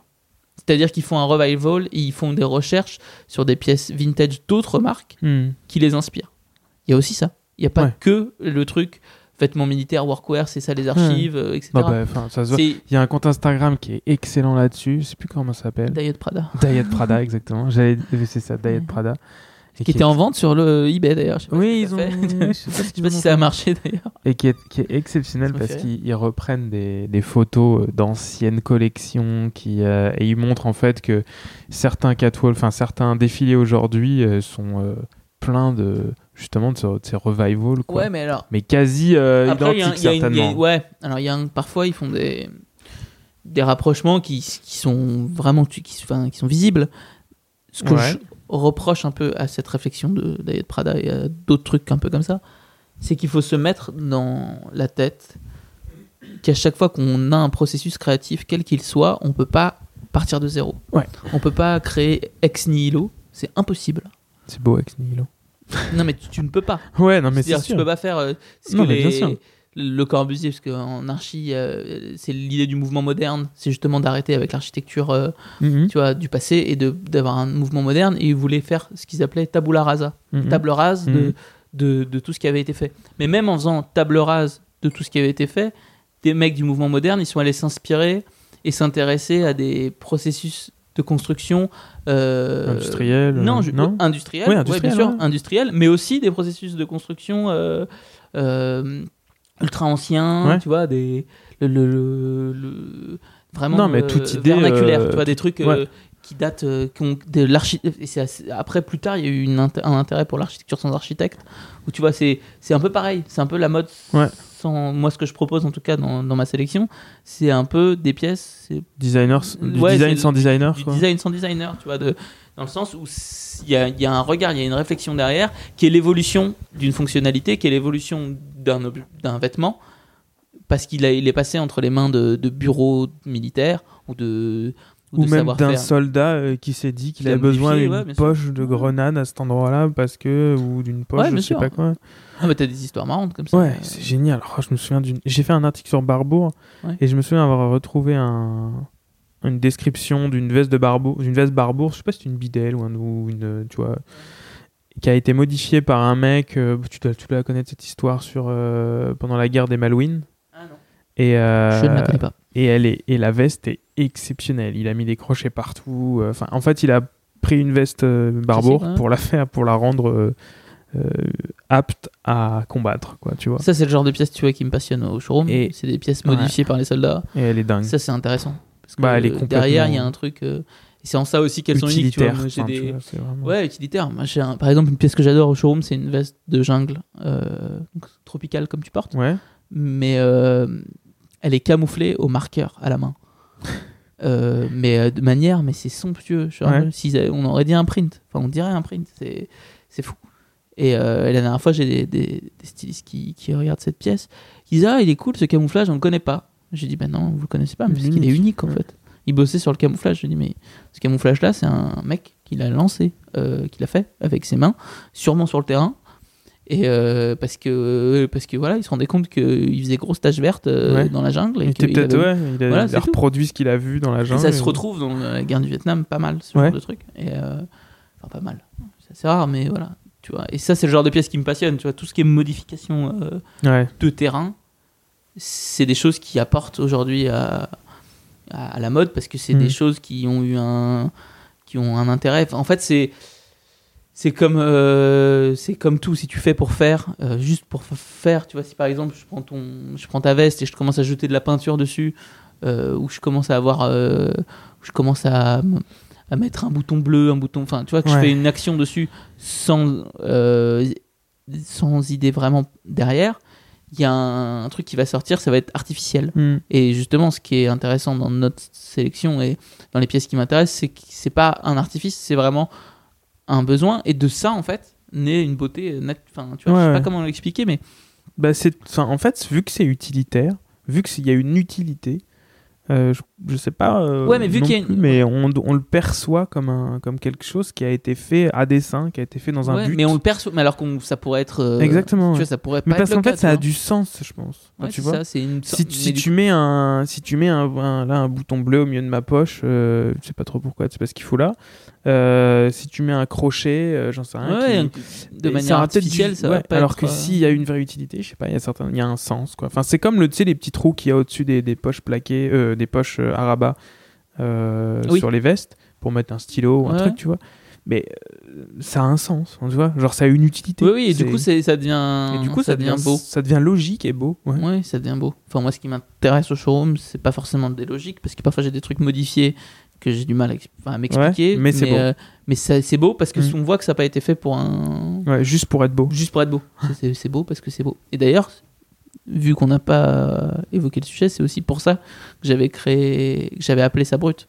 C'est qu'on n'a pas parlé de ça, mais au début, j'ai appelé ça brut parce que euh, dans Dubuffet, qui est un historien, enfin qui est un artiste et Tu viens de historien piquer mon stylo, je sais pas si tu te rends compte que. Non, non, t'inquiète, je regarde s'il était vintage.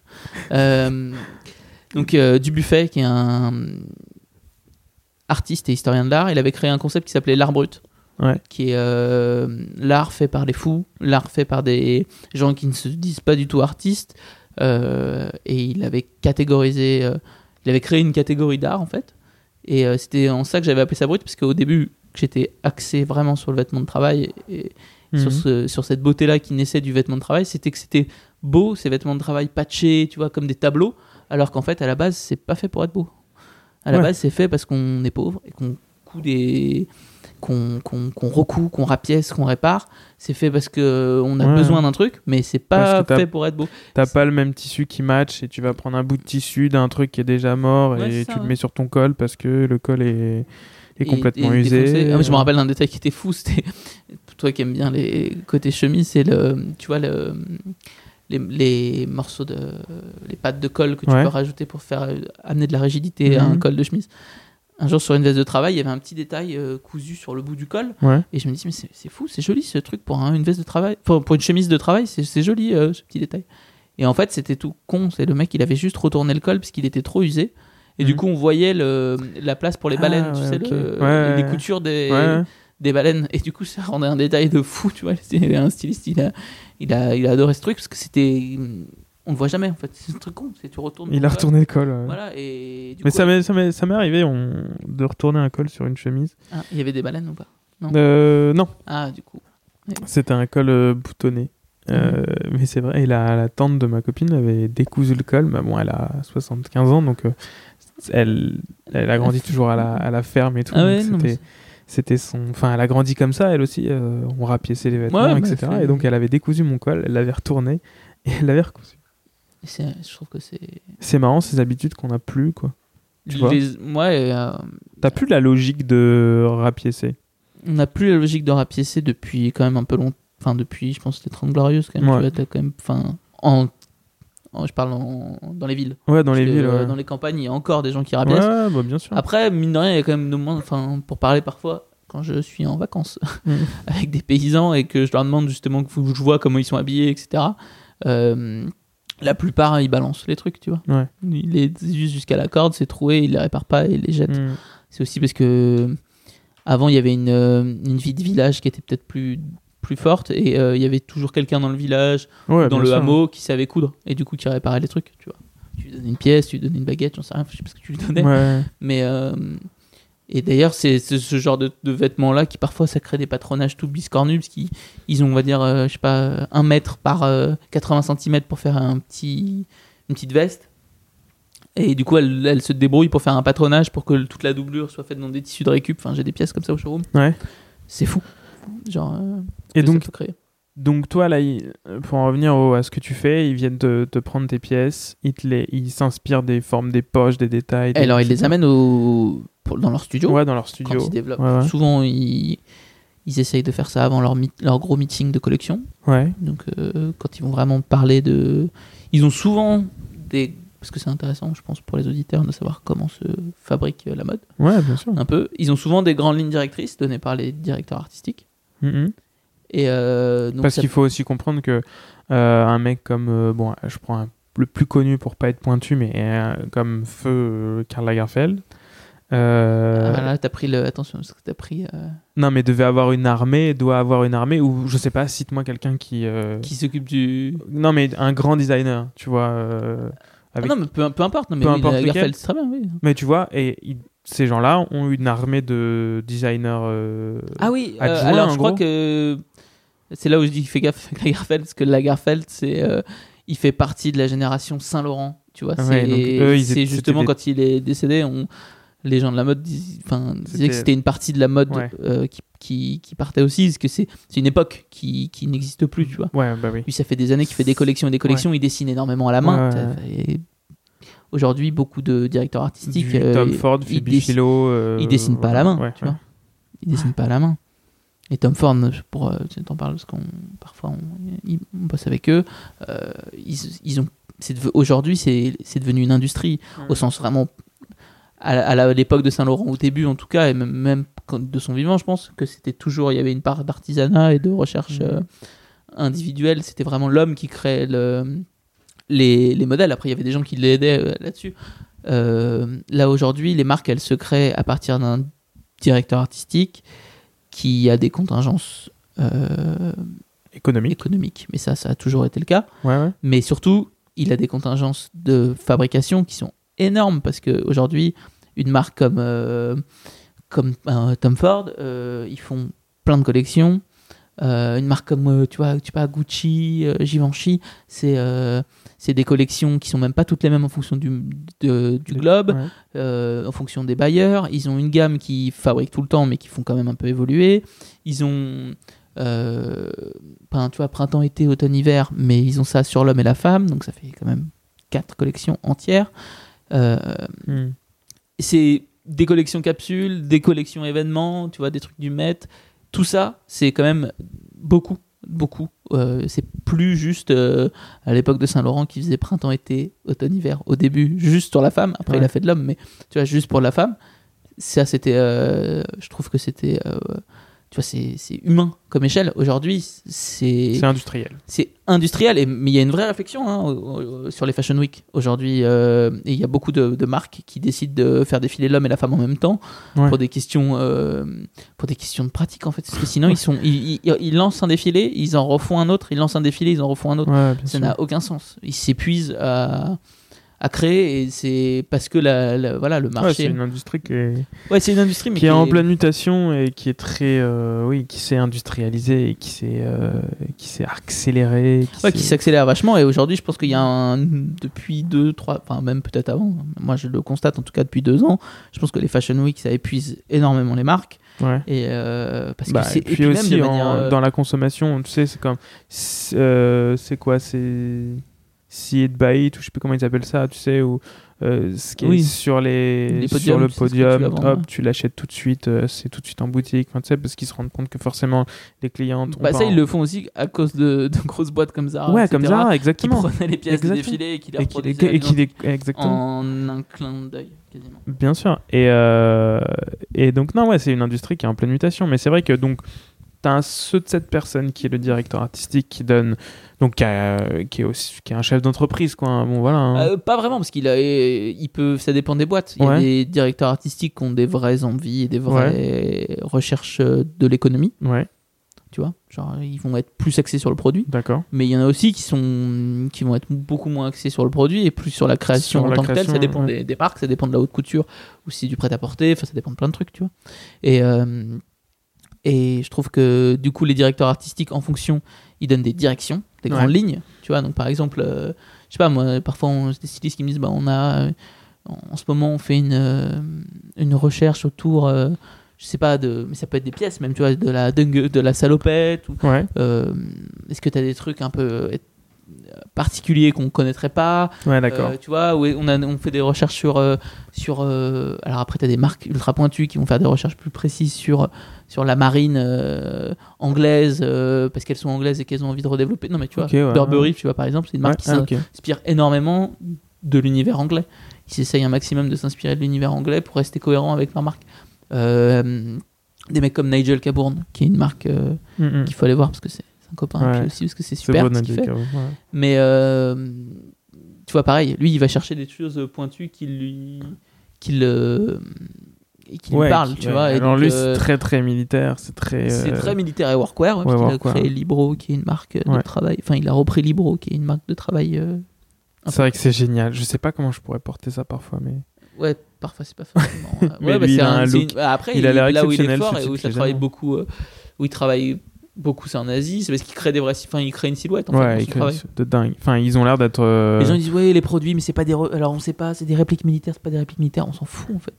Il- lui, il, il se fait kiffer déjà aussi, c'est parce qu'il fait partie d'une Ouais. euh, génération de designers. Il a, il a commencé dans les années 60, donc euh, tu peux. tu- Moi, il me fait, il me dit ouais, j'étais inspiré des, des,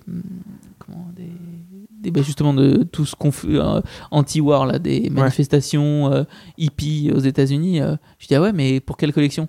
Ah bah quand, dans les années 70 au même moment en fait ça, ça me passionnait parce que j'étais anglais et je voyais ça et en fait ouais, c'était au même moment tu vois Ouais, ouais. aujourd'hui nous on, on survole ça on va trouver des trucs sur internet tu vois ou sur des bou- dans des bouquins mais euh, il y a des mecs qui l'ont qui s'en sont inspirés au- mm, mm. donc euh, voilà lui il a quand même une vraie valeur dans le dans l'univers de du workwear Ouais, j'adore ce mec. Enfin, vraiment, je. non il est, il est Enfin, très je- cool. je le connais plus, pas, mais j'adore ce que je vois, quoi. et- Ouais, il a l'air très- très sympa mais euh, donc du coup donc ces directeurs artistiques on va dire que c'est un peu les têtes pensantes ils, ils donnent des directions Mm, mm. en fonction des boîtes, c'est quand même beaucoup de stratification, dans le sens où tu as des gens qui sont parfois dans les grosses maisons, genre tu vois, Ralph Lauren, des trucs comme ça. T'as des gens qui sont dédiés au- à la maille, par exemple. Je te donne un Mhm. exemple bête. Euh, dédiés au haut, euh, dédiés à l'homme euh, prêt à porter, l'homme défilé. Enfin, tu vois, il y a, il y a une espèce de Ouais, ok. de hiérarchie dans, dans les marques. Dans ces groupes de recherche-là, c'est des stylistes qui sont souvent euh, aidés de, de- enfin, des seniors stylistes qui sont souvent aidés de d'assistants Ouais. qui sont des stylistes plus, plus jeunes. Et eux, ils cherchent des pièces euh, un peu partout, ils cherchent de l'inspiration et ils amènent des choses au, au, au, au meeting dont je te parlais tout à l'heure. Donc ils, peuvent, dont ils peuvent amener des pièces vintage, ils peuvent amener des bouquins, ils, peuvent, enfin, ils amènent ce qu'ils Ouais, veulent. C'est une vraie recherche. quoi, ouais. Voilà, et ils ont besoin en fait de, de se retrouver autour de quelque chose. Parce que de se retrouver autour de d'internet ou d'un Tumblr ou d'un Ouais, Instagram, c'est un peu pauvre, tu vois.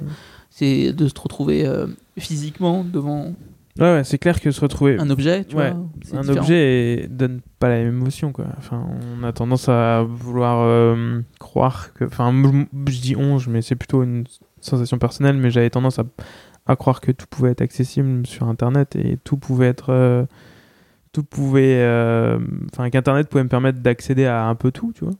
Et en fait, tu te rends compte que quand tu te balades dans un shop physique euh, C'est pour ça qu'on a ouvert. Ouais, t'as pas la même sensation. Enfin, tu vois, t'as pas les mêmes, pas la même. L'œil et le cerveau. Tu regardes euh, pas les mêmes choses. Ouais, déjà, ouais. plus, ouais. Parce que euh, Exactement. sur internet, on essaye de te forcer à regarder, enfin, tu vois, les pop-up, les machins, enfin, les pop-up, Ouais, les, ouais, fenêtres ouvrantes, les... Les non, contours, les machins, Et puis, c'est une, à une chose. sélection en fait. C'est déjà une sélection d'une sélection, tu vois.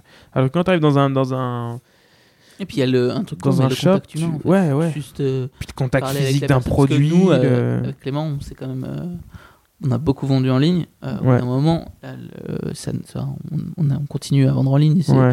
c'est toujours un plaisir parce qu'on voit des gens du monde entier qui achètent sur notre site, donc ça c'est cool. Mais Mais ça reste. de rester tout seul derrière ton ordinateur à répondre à des mails, il y a plus sexy quand même dans la vie, tu vois. Ouais, c'est clair. Euh, il faut parler aux gens, il faut rencontrer, puis faire des rencontres connes, tu vois, je sais pas, tu rencontres des gens, tu, tu leur parles de ce que tu fais, Mm, des gens qui ont a, priori rien à voir, tu vois, parce que les gens qui vont acheter sur ton site, bon, il y a Google qui peut te faire un hasard, mais souvent c'est pas par hasard, tu vois. Ouais. Donc, euh, c'est qu'ils gravitent autour du même univers. Dans une boutique, n'importe qui peut rentrer, ça peut être, euh, Ouais.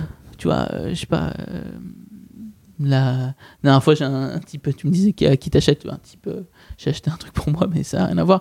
Un, mec qui, est rentré, il me dit, je suis, euh, voilà, parfois j'ai des pièces, je, vais avoir des, j'ai des pièces à vendre parce que je vais pas tarder à déménager et tout. Je dis, ah, oui, d'accord, mais enfin, nous, on rachète vraiment que des trucs un peu rares, quoi. Enfin, il me dit, oui, mais j'étais, euh, je me dis, j'aime bien la mode et tout. euh, j'étais, euh, personal shopper pendant 25 ans euh, aux Galeries Lafayette. Et le mec avait une histoire de vie de dingue. Moi, j'ai envie de la connaître, son histoire de vie. Ça me, Mm. me dit, ah voilà, j'habillais les femmes, je leur faisais leur dressing.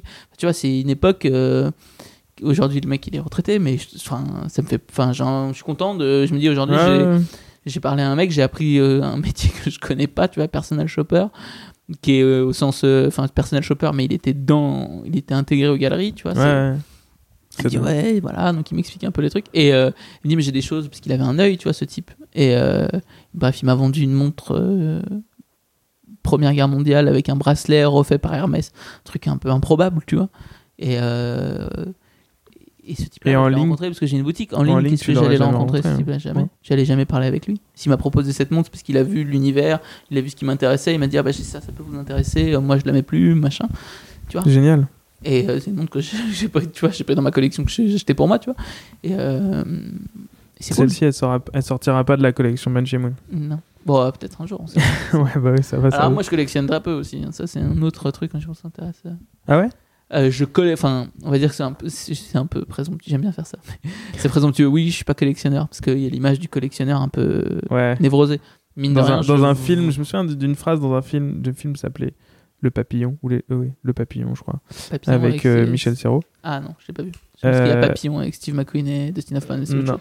Et, euh, et en fait, ils rentrent dans un. Dans un- dans- Enfin, c'est des flics qui rentrent dans une pièce et à un moment, ils disent. euh, ils voient que le mec était collectionneur et il y en a un qui fait En tout collectionneur se cache un psychopathe. Ouais, non, mais il y a un peu ça. Donc c'est pour ça que je dis que je suis pas collectionneur, même si au final, euh, le- les archives, ce que j'appelle archives, c'est une... c'est moi qui. Enfin, c'est Ouais. une partie de ma collection. Mhm. Après, ça appartient de manière euh, légale à la boîte. Parce que tu vois, Ouais, bah ouais. c'est un, un boulot, tu vois. Donc, c'est pas ma collection personnelle. J'ai pas ça chez moi. euh, C'est pas comme un mec qui a des statues africaines. Comme je vois que... Et donc, c'est la collection, tu vois, ou j'en sais rien. Mais. euh, Ça vient pas de chez Ikea, hein, c'est vraiment, c'est vraiment Vraiment, une statue, une statue ah parce qu'il a une petite statue africaine sur sa cheminée en Mais c'est pas moi qui achète ça. Moi, je vais commencer à, à décrire un peu. Ce. Regarde, c'est une petite, euh, une petite Petite crèche. euh, crèche Ah, africaine. c'est chic. Et c'est euh, c'est vraiment euh, un Africain qui ramène des pièces de tribus. euh, voilà. Enfin bref, c'est putain, faudrait que je ramène ma copine pour en parler parce Ouais, que c'est bah elle ouais, qui tu achète ça. C'est. Pourquoi achètes-tu des crèches africaines? C'est joli. Non, c'est très c'est joli. peu- Non, c'est non, mais disais ça, mais tu voilà, tu vois, vois, c'est- je suis pas le collectionneur. Chez moi, j'ai pas, de, Ouais. euh, j'ai pas une veste militaire dans mon salon, tu vois, Mhm. euh, accrochée à un truc. Non, a priori, non. J'ai, euh, j'ai pas cette névrose là. Donc voilà. Et donc du coup, le showroom, c'est ça. Après, euh, dans les évolutions aussi, c'est ça qui est important. Vas-y. Du Euh, rêve. sur le futur, parce qu'on a parlé passé, présent et futur. Alors déjà, dans notre boutique, on vend exclusivement du vintage. On travaille avec une marque qui s'appelle euh, Le Laboureur. C'est la seule marque avec laquelle on bosse. Euh, Marque. Récente, enfin. De vêtements neufs, quoi. Ah oui, de de, oui, vêtements de marque, neufs, oui, ouais. une marque euh, qui fabrique aujourd'hui. Ah, eux, ils fabriquent en France, euh, dans des patronages qu'ils ont depuis des années, donc ils arrivent à avoir un rapport qualité-prix qui est imbattable, euh, tu vois, en termes de. Mhm. Et puis ils surfent pas sur le truc euh, workwear, ils ont jamais changé ni leur euh, logo. Parce que- ouais, parce que le. D'ailleurs, prix- je vous invite à aller voir leur site, Ouais. le Le laboureur.fr, je pense, ou peut-être .tv, ou parce que s'il est vraiment bizarre. Ouais, donc, vous allez rigoler. voilà, ouais, allez voir le site du laboureur, c'est très beau. Il y, a des, il y a des mecs en short qui portent des petites vestes. C'est c'est top. Donc, eux, on bosse avec eux. C'est un peu compliqué pour nous parfois pour des questions, tu vois, de, de réassort et tout ça, parce qu'ils Mm. n'ont pas non plus euh, les mêmes logiques qu'une marque moderne qui va te livrer à tel moment, tu vois. Ouais, ouais. d'engagement sur les dates et tout, donc c'est un peu plus compliqué pour nous. Mais bon, on le fait toujours parce que ça fait un moment qu'on bosse Et, avec. et vous sortez. Ouais, eux, c'est- ça va, les produits sortent pas très très cher. Non, ça sort pas cher. Une veste de travail en moleskine fabriquée en Et France. tout est fabriqué en France? Ouais, tout est fabriqué en France. Moi, j'ai vu les ateliers à Digoin. C'est d'ailleurs fou parce que ces ateliers-là, ils sont. C'est la première fois. J'ai vu une. euh, Il y avait une photo, tu vois, dans l'atelier d'une jeune nana, plutôt, euh, plutôt sexy, euh, avec sa copine. Elles étaient toutes les deux dans un jean en taille euh, 40. C'est comme ça se faisait beaucoup dans, dans un peu dans les années 60, 70, et dans un jean euh, hyper grande taille qu'ils avaient fabriqué Ouais. euh, à l'époque du père, donc euh, de l'époque euh, du père euh, qui avait créé le laboureur. Elles étaient toutes les deux dans une jambe, et elles regardaient euh, la- l'appareil photo, c'est un, un peu Polaroid. Et je dis, ah, c'est marrant cette photo et tout. Il me dit, bah oui, regarde, euh, là-bas, euh, c'est Catherine et Dominique, euh, elles sont, tous les- elles sont toutes les deux là-bas, elles bossent encore. Euh, ah, bah, Dominique, Ah oui. elle part à la retraite l'année prochaine. Je Ah Genre, ah oui, d'accord. Oui, c'est, tu vois, c'est, c'est vraiment Ah ça le laboureur. L'histoire, c'est que c'est des gens qui travaillent euh, Ah ouais, c'est une avec famille. euh, la famille Ouais. Zélanti depuis, de- bah, depuis la, enfin, depuis Et la ça a été créé quand? J'ai pas la date. Ouais. Je crois que c'est le père a, au début a fabriqué des vêtements pour les vendre sur les marchés dans les années 50, je crois. Parce que mon beau-père ne jure que par les vêtements du laboureur. Ah ouais? Non, Ouais. mais souvent les gens parce qu'ils c'est Parce qu'il a une moleskine, un pantalon en moleskine un peu Le largeau, là, coupe ouais. carotte, tu vois, le largeau, hein. Euh, qui est généralement euh, les gens ils sont. absolument dingue, enfin qui est increvable quoi. Et euh, lui est, est agriculteur et euh, oui, non, mais Et les agriculteurs. Moi j'avais un prof en école d'archi qui était habillé entièrement en complet moleskine noir, je me rappelle, qui était prof de dessin. ça lui allait parfaitement bien. Mais c'est drôle. Euh, généralement c'est, bah, une marque un peu voilà. Donc on bosse avec cette marque. iconique quoi. C'est euh, la seule marque avec laquelle on travaille pour l'instant. Je pense qu'on va amener dans notre sélection quelques marques plutôt sur l'accessoire Mhm. dans les temps à venir. Des marques avec lesquelles euh, on, soit on a bossé au showroom, soit euh, parce que on les aime bien. Ouais. Ça, c'est pas impossible. Ça devrait arriver bientôt même. Euh, nous, on va essayer peut-être de. On va essayer peut-être. Non, on va développer euh, un peu plus de produits, parce qu'à l'heure actuelle, on a développé une veste dans du tissu vintage, là, donc le projet dont je parlais vais te tout à l'heure. demander justement, ça t'intéresse de faire des produits? Bah oui. Et euh, bah, il y a- en, en fait, ce qui, était, ce qui est assez fou avec l'ouverture de la boutique, c'est que euh, notre veste, celle qu'on a fabriquée, c'est notre meilleure vente. Ah ouais? Ouais, bizarrement. Enfin, bizarrement, sans être bizarre, mais. C'est coup, génial. on s'est dit. euh, La double boutonnage là Ouais, la euh, double boutonnage qui est pourtant en, en termes de prix plus cher que la majorité des Mhm. produits qu'on vend, tu vois. Elle est à combien? 245 euros. Ah ouais. Ouais, c'est fabriqué euh, dans du tissu vintage Ouais ouais. non. euh, à Paris. Euh, les boutons sont faits en Corozo euh, à Lyon. Enfin bref, on a fait un truc, c'est même cousu sur des vieilles machines. La machine euh, RIS qui fait les boutonnières, c'est une machine euh, des années 30 re- reconditionnée dans les années 50. Enfin, tu vois, c'est un truc. euh, on est allé loin dans le délire. On aime bien parce que c'est un peu notre truc, tu vois. Mais donc en gros, euh, euh, on a développé cette veste là qui, qui plaît bien en fait. Ouais. Et pas mal à des, enfin, tu vois, à des femmes comme à des hommes. En fait, on est parti d'un modèle de veste de travail. Plutôt, enfin, plutôt artiste en fait. C'est un, une Veste de sculpteur, hein, c'est ça? Nous, on l'a appelé veste de sculpteur. C'est un petit peu côté marketing, hein, forcément. Mais euh, aussi parce que euh, c'est une veste euh, simple de travail, avec trois poches plaquées devant, mais qui a double rangée de boutons et qui a une coupe un petit peu plus, plus tailoring que la veste de travail classique Mhm. dans son tombé, parce qu'elle est croisée, forcément, donc ça rajoute un petit peu d'élégance. Et, euh, et c'est une veste, en fait, qu'on s'est rendu compte. On s'est rendu compte en cherchant que les photos attestaient aussi qu'il y avait pas mal d'artistes qui les portaient. Donc, euh, tu vois euh, Renoir, tu vois Monet, tu vois Brancusi surtout. Euh, bref, pas mal de. Mhm. Parce qu'en fait, si ça a ce côté, euh, les, les artistes, quand même, il faut savoir que quand ils travaillent dans leur atelier, pour la plupart, quand ils permettent de laisser leur. euh, visiter leur atelier, parce qu'il y, a- il y a des artistes qui qui n'autorisent pas la visite de leur atelier. Mhm. Mais mine de rien, ils se mettent en scène, tu vois, parce qu'il y a des grands acheteurs, Ouais. des familles, des machins, surtout à l'époque, ils se mettaient en scène dans leur atelier de sorte à, à aussi euh, promouvoir leur, leur travail, tu vois, il y a une recherche esthétique. Et, euh, et du coup, ce, ce double boutonnage-là nous parlait, et c'est pour ça qu'on a développé cette veste. Mhm. Et donc ça, c'est la première veste qu'on a développée dans du tissu vintage, et aussi dans du tissu fabriqué en France par, euh, par Manufacture Métis. Ok. qui est Cédric Plumet, un ami que je salue. Coucou.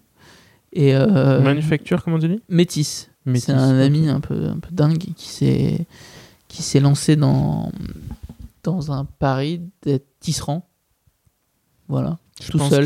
qu'il a de, Il a, il a bref. de l'avenir. Euh, ouais, euh, je franchement, vais- je sais pas si alors je sais pas si c'est un, un grand bavard qui voudra parler, mais euh, Non, non, mais je... mais c'est un mec qui est fou parce qu'à la base il a bossé en école de commerce, tu vois, il bossait chez, chez Vuitton et tout. Il en a eu mm, pas marre, mais je pense qu'il avait envie de développer son truc, tu vois. Ouais. Et il a commencé à acheter des machines sur le bon coin, des vieilles machines et tout, et de se faire son atelier près de Colmar. et Le rêve. Le rêve euh, dur. Hein. Ouais, non, mais ça doit être un euh, dur je sais que quand je téléphone, il, il me raconte son quotidien, c'est quand même Ouais, c'est dur. c'est- euh, physiquement, enfin, tu vois, c'est c'est un Ouais, métier ouais. physique qui est, qui est impressionnant. Et donc, du coup, bref, on a par amitié aussi parce qu'il fait des très beaux tissus, on a fait une veste fabriquée dans son tissu. Voilà. Et, euh, et donc, du coup, peut-être on développera plus de produits. Et, euh, et voilà, je crois que c'est tout. Après, euh, Peut-être on développera plus de produits, ça veut dire on est en train d'en développer et on va vous sortir ça dans pas développer, On va longtemps. vous sortir ça dans pas longtemps, exactement. Ouais, non, on est en train d'en développer. On en a plusieurs déjà développés. On en a un pour l'hiver. Puis on, bon, bref, on développe des choses aussi parce qu'avec la boutique, ça nous permet d'être Bah un petit laboratoire, Mhm.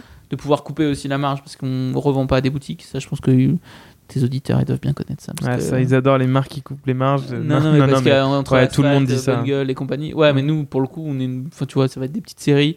Euh, Mhm. on va avoir. Parce que Ouais, non, bien sûr. tu vois, une veste de sculpteur, ça, ça te paraît cher, 245 euros. Il y a des. Il y a une. euh, enfin, il y a plusieurs boutiques qui nous ont demandé si on pouvait vendre en gros. En fait, on... impossible. Sortir Sinon, on doit la vendre à 500 balles. 350 euh, minimum. Tu vois, c'est, c'est- à Hmm. 350. Ouais. Il y a quasiment aucun, enfin, il y a aucun intérêt pour nous économique et pour eux euh, économique. Non, et puis on. Enfin, bon, après, ça dépend ce que tu veux, mais on n'est pas obligé de tout, euh, de tout vendre partout. Tu vois Ouais, non, mais On n'est pas obligé de ouais. tout industrialiser. Ouais, et de tout, ouais, c'est ça, d'être partout. Non, mais le, le projet en question, là, il y a des gens qui voulaient l'avoir pour une galerie à, Mhm. aux États-Unis, c'était cool, tu vois, ouais, charmé, mais on n'a pas réussi à trouver de terrain d'entente parce que parce qu'au final, euh, nous, on n'a pas envie d'augmenter nos prix pour, euh, tu vois, ça n'a pas de sens. Mais tu vois, parfois, euh, tu vois, j'ai essayé de d'acheter un truc la dernière fois, enfin, une- un jean un peu spécial, tu vois, et c'était compliqué parce que C'était quoi comme jean? Non, on C'était inverse un- les rôles. non, c'était un Qu'est-ce que jean. c'était euh, comme jean euh, gros Je voulais acheter un autre jean que Clément m'a vendu en fait. Ah. Et euh, je sais, je me souviens plus de la marque. Je sais pas si c'était pas The Workers Club ou un truc comme ça. ah oui, Et, TWC. Ouais. Et, euh, et je crois que c'était un peu galère pour en acheter. Enfin, tu vois, genre, genre, tu trouves pas ça au magasin du coin, quoi. Et, euh, et le fait que ce soit galère rajoute un peu de, de charme, tu vois, au, à l'achat, quoi. Et Ouais. même au produit, quoi. Parce que forcément, euh, si j'ai un jean euh, d'une marque lambda, un jean Uniqlo, tu vois, bah, je peux le, le, le changer demain si je veux. Je peux même le changer tous les jours si je veux, Ouais. quoi, tu vois. Alors que là, tu vois, il y a un peu de charme. Et j'aime bien ce côté un peu. Parce qu'en fait, aujourd'hui, cette Oui, réflexion-là. d'aller acheter un, un truc. euh, tout si est accessible n'importe où, tu vois. Ouais. Les gens disent Ah ouais, mais j'arrive pas à trouver ça, c'est chiant. Mais en fait, juste aujourd'hui, tu peux être en France et acheter tout ce que tu veux de- Ouais, du monde entier. sûr. Et parfois, moi, ça m'exaspère un peu parce que tu te dis, mais encore, Ça, c'est très parlant, très très parlant dans la bouffe. Dans Ouais. l'univers de la, de, tu vois, de la bouffe, là j'ai vu le truc qui vient d'ouvrir à Paris, Italie. Italie. Italie, ouais.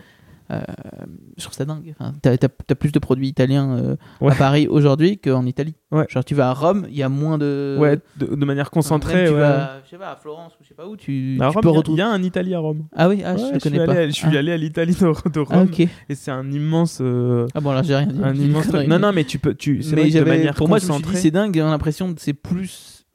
On a plus accès, plus mis de marketing sur un truc italien alors qu'on est en France, tu vois. Ouais, ouais, non, mais c'est vrai. Et puis de manière concentrée, tu retrouves, tu retrouves ça. Mais c'est vrai que de garder le charme de ne pas pouvoir accéder à quelque chose parce que t'es pas dans la bonne ville et parce que, bah oui, tu. tu Bah, ça, c'était le cas. Je sais pas si t'as. Enfin, je pense que t'as connu ça. C'était Abercrombie. Oui, oui, c'était oui. l'engouement qu'il y avait eu pour. Abercrombie. Ah bah oui. Parce que c'était. Oh, putain, ton sweat, tu l'as trouvé ouais. Il est trop bien, le molleton. C'est un 400 grammes, machin truc bidule. Ouais, bien sûr. Euh, ouais, bah, je l'ai acheté parce que mon père il est parti à New York. Et y ah les mecs étaient allés à New York, Voilà, ils avaient le tout, suite ouais. Abercrombie et c'était avec que ces mecs-là ou les gens qui. Et après, ils ont vendu. Et après, Abercrombie était vendu Exactement. en Europe partout. Et, Et c'est comme Filson. Moi, Filson, ma cool. première, euh, mon premier sac Filson, je, je l'ai depuis euh, je sais pas combien de temps. Euh, ça fait faire euh, 12 ans, un truc comme ça. Et euh, à l'époque, euh, c'était pas vendu euh, en France. en France, ouais. Il y avait un mec, je m'étais retrouvé dans son shop, à côté du jardin, à côté du jardin des Plantes Non, pas du jardin des plantes. À côté de la Sorbonne, en gros, Ok, ah oui. qui avait ouvert un bouclard. Euh, pff, impossible de remettre la main dessus sur le nom et tout ça. Il avait ouvert ça. Il vendait euh, du Filson, enfin toutes les marques workwear américains. Ouais, toute petite boutique. Et euh, Euh, un mec qui voyageait, qui avait fait le tour du monde. pas un Arnaud aussi comme toi je sais pas. Mais en tout cas, il m'avait fait rêver. Alors, je sais pas, parce qu'il y a. C'était il y a, c'était il y a, c'était en 2011 quoi. Ah non, Calam, 2012. c'est pas ça Pardon Calam Non, c'est pas Calam, non non. Parce que Calam, c'est une petite boutique qui vend ça Ouais. aussi. c'est pour ça. Et Vers euh, là-bas. je pense, ouais, ouais, exactement. Ouais. Ça doit être euh, côté de la rue Broca, un truc dans le genre. euh, Ah. Et euh, non, et donc ouais, et à ce moment-là, j'ai vu ce sac et j'avais pas les moyens de me l'acheter à ce moment-là. Et puis après, bah, j'ai attendu qu'un de mes amis qui rentre, tu vois, des États-Unis me le rapporte et tout. Et je trouve qu'il y a un charme. Donc le fait de se dire que c'est vendu que dans ton shop et que c'est pas vendu ailleurs, je trouve que ça donne un, vrai. Vrai. un vrai charme au truc. Et, euh, mais je pense que c'est aussi le. Enfin, pour finir avec clôturer la boucle, si aujourd'hui on a un engouement, et si je suis là à parler de, de ce que je fais, c'est qu'il y a un engouement autour du vintage, parce que ce dont tu parlais, c'est qu'il y a une. Une, comment, bah, une mondialisation de, du vêtement, tu vois, on Mhm. se met tous à porter les mêmes choses dans le monde entier. Ouais, bien Je sûr. pense qu'il y a une, une envie naturelle de se démarquer et Ouais. quand tu achètes un vêtement vintage, euh, t'as plus de chances de, enfin, tu vois, de, de trouver un truc unique euh, et d'être unique que si t'achètes n'importe où, hein, n'importe quoi. Moi, je sais que, Ouais. euh, d'ailleurs, je vais en parler parce que c'est une expérience qui qui a été drôle. J'étais au resto la dernière fois et j'avais acheté un, une- un pull euh, chez Uniqlo. tu.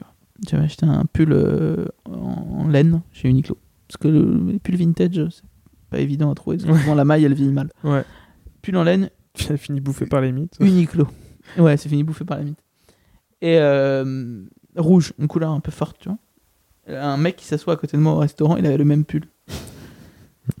Il l'a. Moi, je, moi, je, je trouvais ça drôle, tu vois, je m'en fous. Bref, on était vraiment assis côte à côte. Il avait le même pull. Et euh, je pense qu'il a été mal à l'aise. C'était en hiver, il a enlevé son pull. Il a fini de dîner torse il a fini. Non, il a fini, il a fini le dîner en chemise. Enfin, il avait sa chemise en dessous. Et, euh, et c'était drôle, tu vois. en plus, C'était dans un resto un peu guindé et tout. Ça m'a fait rire. Je me suis dit, mais, Ouais. mais oui, en fait, c'est vrai que c'est des trucs, c'est quand même improbable. Mais aujourd'hui, bah si on regarde bien, il faut faire gaffe à Ouais. pas retrouver ton semblable. C'est comme j'ai une pote qui me parlait d'un truc à la con, mais elle, dans un, elle était se retrouver dans un, un mariage. La, la mariée les avait saoulés sur les robes de mariée, etc. Elle- elle- la mariée les avait tellement saoulés sur les robes de mariée que les trois, elles s'étaient retrouvées avec la même robe sans le savoir Ouais. chez Azos. Ah, pourtant, Tu vois, parce que c'est le truc- facile. Hein. C'est le truc facile des robes de mariée. Azos, je crois, apparemment. Moi, je suis pas spécialisé Ouais. des robes de mariée. Et Mais il y a du coup, les trois, chez Azos. les trois, elles s'étaient retrouvées parce que l'autre, enfin, la, la- l'autre, la mariée leur avait dit. l'autre, je suis un salaud, ouais, l'autre.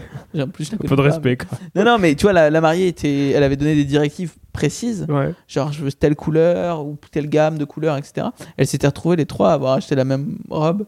Et elles s'étaient. Enfin, tu- du coup, elles avaient mis des châles un peu pour, tu vois, customiser Ouais. le truc. Pour pas. Bah, à la limite, au moins, c'était toutes les trois. T'as l'impression que c'est fait exprès, quoi. oui, mais vois, ouais, ouais, en mode, ça, ouais.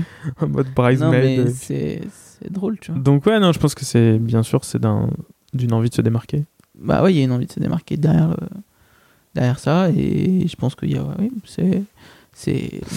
Bon, bah, cool tout ça. Euh, et qu'est-ce que tu. euh, Donc, bah, j'avais une question parce que c'était est-ce que tu as l'intention de faire des vêtements neufs? Tu vois, pendant qu'on discute, j'écris des questions. Je Ah oui. prépare jamais mes interviews, mais j'écris des questions pendant qu'on discute. Ça marche.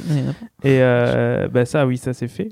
Et. Est-ce que tu. Ouais, des vêtements neufs? Bon, alors, nous, bah, on a, voilà. ouais, des vêtements neufs avec du tissu vintage parce que. ouais. il y avait aussi l'envie de. Je sais pas pourquoi j'ai eu cette envie. Je pense que c'est un peu pas faire le truc euh, tire l'arme, mais euh, j'ai bossé en tant qu'archi au Bangladesh. J'ai visité pas mal d'usines Ouais. euh, parce que je bossais pour un industriel là-bas de textile. Bref, tu vois, c'était un peu.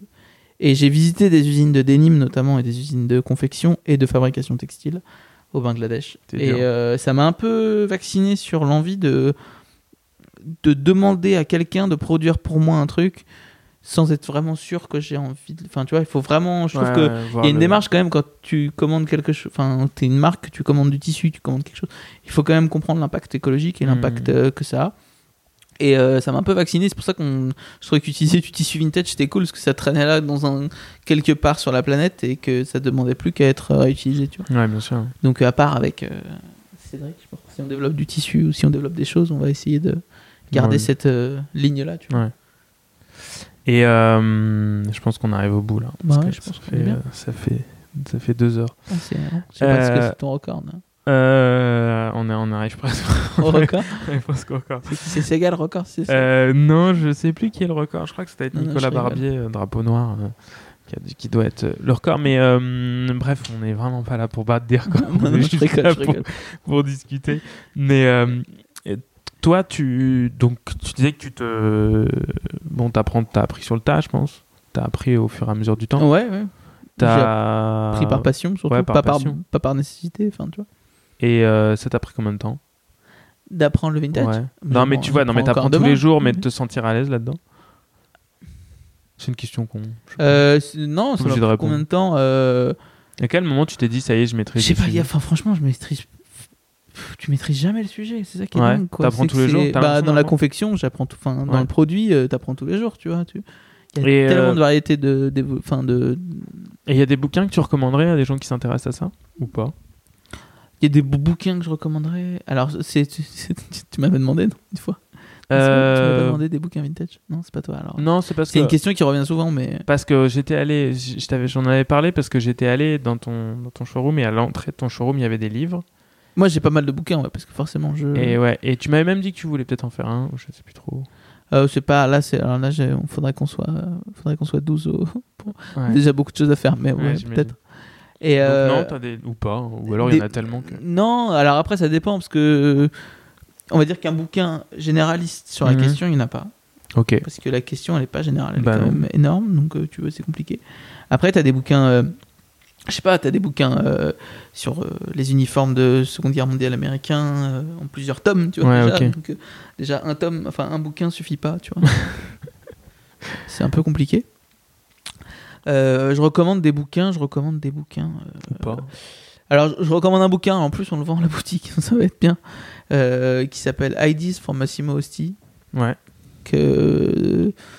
Ouais, je pense que j'en ai. On a publié des trucs sur Instagram autour de ce livre, et en fait, on, à force de- d'en parler, on, en- on, en a fait vendre plein, et on s'est dit à la boutique qu'il f- le faut, parce que Hmm. en fait, c'est un outil de communication autour de, de ce qu'on fait au showroom et ce, qu'on, ce que rapporte le vintage comme plus-value créatrice. Et euh, donc euh, Massimo Osti, je sais pas si tu sais qui c'est, mais c'est le fondateur de Stone Island. CP Company et Left Hand. Mhm. Et voilà, Euh, donc c'est un peu un génie de, dans la mode masculine, surtout outerwear, vénéré en Angleterre et en Italie, un peu en France, mais pas trop. Et euh, ils ont fait un bouquin qui s'appelle IDs for Massimo Osti autour de ses archives. Et franchement, euh, boulot impeccable. Le- les layouts, la mise en page est incroyable. Le, il y a un- une analogie autour de, des pièces vintage et des, pièces qu'il a pu fabriquer. Donc on, comprend vraiment qu'est-ce que ça apporte en fait euh, de s'inspirer du vintage. Et euh, il y a aussi beaucoup de photos de ses archives, donc de pièces rares, qui sont cool. Il y a même des, des, des photos de collage de comment il. Enfin, tu vois, des, des, des moodboards de l'époque, euh, Ah ouais. etc. Donc, franchement, ça, c'est cool. C'est très cool comme bouquin. Ah, j'achète. Euh, ouais. C'est c'est un beau livre. Enfin, en plus, c'est un beau livre. Euh, voilà. Et on apprend pas mal sur son travail. Après, en bouquin. euh, Non, après, ce que je peux vous. Je sais pas, il y a un bouquin qui a rien à voir, mais qui a à voir beaucoup. Euh, c'est. euh, euh, L'éloge de l'ombre. C'est. en fait, c'est. C'est un lien assez fort, je pense, avec. avec, avec le vintage, avec ce que je fais, avec pourquoi aussi les Japonais. On se pose souvent la question de pourquoi les Japonais, pourquoi les Japonais sont aussi intéressés par tout ça, le vintage, etc. Et je pense qu'en fait c'est c'est une vraie c'est une vraie culture euh, qui vient de là, qui vient de ce bouquin qui s'appelle L'éloge de l'ombre. C'est de Junichiro Tanizaki. C'est un bouquin sur la culture wabi-sabi. C'est en fait c'est euh, l'empreinte du temps sur les objets. Et euh, je pense que ça résume assez bien notre, recherche esthétique chez Brut. C'est vraiment, il des exemples simples, tu vois, je sais pas, un saladier, comment le fait de mettre le gras des mains à chaque fois que tu vas l'utiliser va le, va lustrer et comment euh, bah, tu pourras pas reproduire ça en fait. Mhm. Tu peux pas reproduire le temps, euh, tu vois, en accélérant. Enfin, tu peux pas l'accélérer le temps, le, le temps sur les objets. C'est quelque chose que tu peux artificiellement accélérer, mais ça n'aura jamais la même. euh, Mm. et c'est un beau livre, très court, euh, qui se lit bien. Tu me donnes envie de le lire. hein. L'éloge de l'ombre, je, je l'ai chez moi, mais je peux te le prêter. Mais, euh, mais ça, ça vaut le coup de l'acheter. Ouais, un-. Bizarrement, c'est un bouquin qu'on conseille souvent en archi, mais c'est un bouquin qui m'a pas mal euh, permis de, de mettre en perspective ce que je, enfin, mes recherches esthétiques au sein de Brut. Et, euh, et voilà, je pense que c'est un livre qui est cool et qui apporte des réponses. Des réponses aux, aux questions qu'on peut se Voilà. poser ou Et ne pas après se des poser. bouquins après des bouquins pointus sur les trucs vintage franchement euh, si t'as les bouquins enfin t'as les deux tomes quand même si euh, Ouais. je dis non mais il y a les deux livres du vintage showroom Ouais, The Vintage Showroom. ouais. peut-être t'en as déjà parlé je sais pas Euh, Non. certainement c'est des pas. classiques euh, Ouais, très très cool. très bien vendus c'est Très beau. ouais ouais c'est un c'est oui c'est des mecs qui font un peu le De Roy Boulot. Lequette et euh, je sais plus trop comment. et Douglas Douglas. Euh, Non, c'est. Ouais Bon, je bref. sais plus ouais, bref, Euh, mais euh, ok, c'est bien ça. Ouais, Euh, à acheter, bah, c'est bien parce que, en tout cas, à feuilleter, parce que ça permet Ouais. d'avoir un regard un peu. Ouais, puis des petites, des, petites- des petites infos quand même quand tu lis. euh, quand ouais, et un, un regard Ouais. transversal sur, euh, sur le vintage pointu, on va dire, Mhm. parce que c'est quand même des pièces qui sont sélectionnées. Après, il n'y a pas de bouquin sur le vintage général, c'est ce qui est peut-être ce qui est dommage. Après, il y a un bouquin Taschen, Vintage T-shirt, je crois qu'ils le produisent plus, mais qui est très cool. Enfin, Il y, a des- il y a des bouquins cool, mais euh, après, vous pouvez venir à, à la boutique et je vous parlerai de. de- je vous montrerai des bouquins que j'aime moi, mais je connais pas forcément les références. Mais non, mais il y a des bouquins, il y a- il y, a pas mal de bouquins. euh, il y a- je m'intéresse pas mal aux bouquins de photos souvent, parce que Ouais. les, les- quand tu prends des monographies de photographes et tout ça, tu t'apprends vachement sur le la mode et sur le style parce Mhm. que parce que ça reflète une époque et donc du coup c'est un bon moyen d'apprendre, Mhm. je pense. Et Bon, bah très cool. Et, euh, et moi, j'ai envie de savoir, c'est quoi tes pièces favorites Ah, Ou les pièces que tu as, que as croisées et qui t'ont vraiment marqué?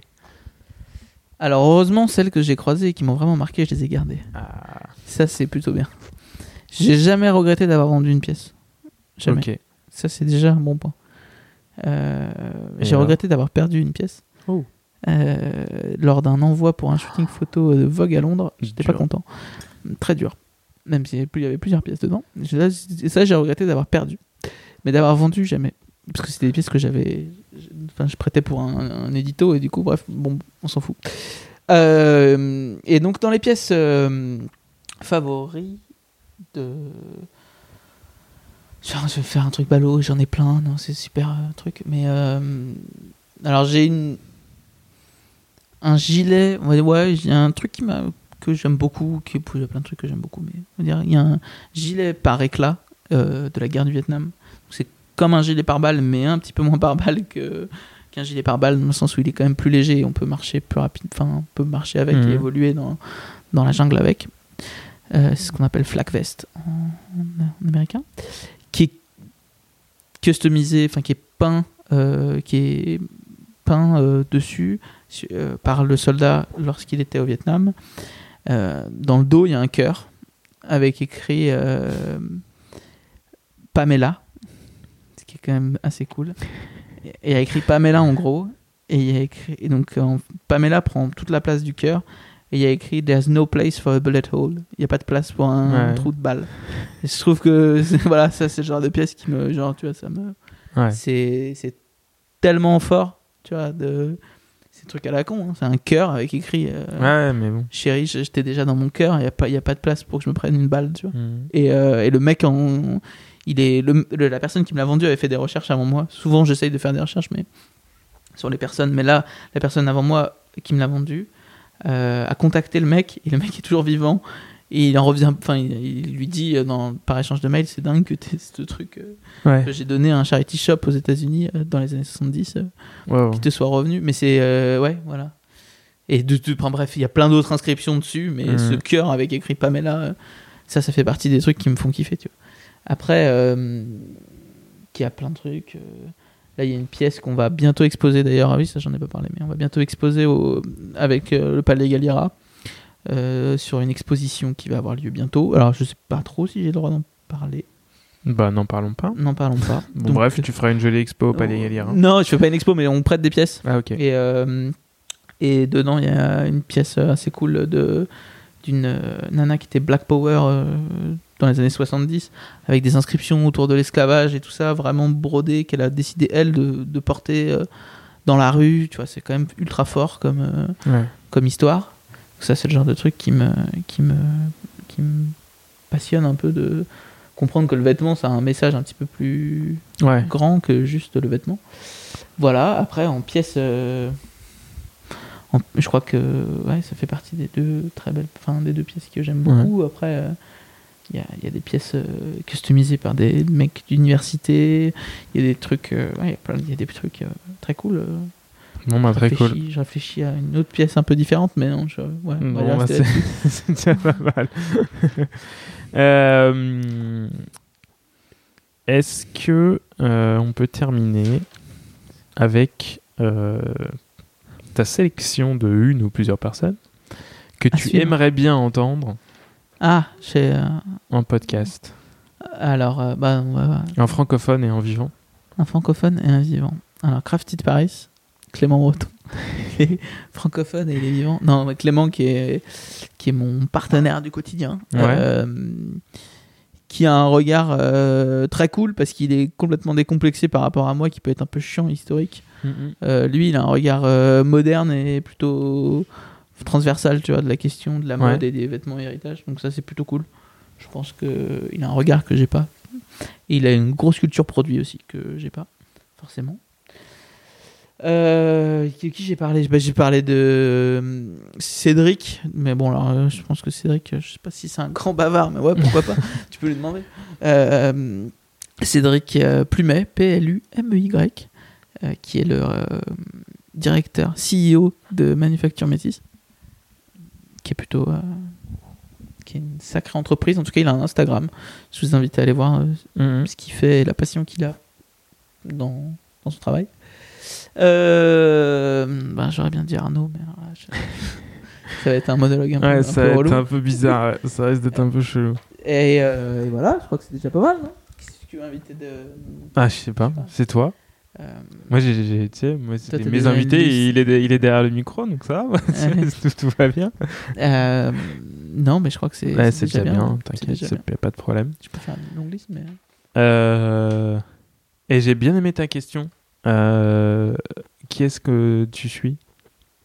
Qu'est-ce que je suis? Parce que quand je t'ai posé la question, tu m'as dit Ah, tu, penses, tu pensais que j'étais en train Ah, de les te gens, demander non, mais les qui gens à suivre, genre les gens, ouais. euh, tu vois. Et les gens à suivre. Mais j'aime bien cette question, les gens à suivre. gens à suivre.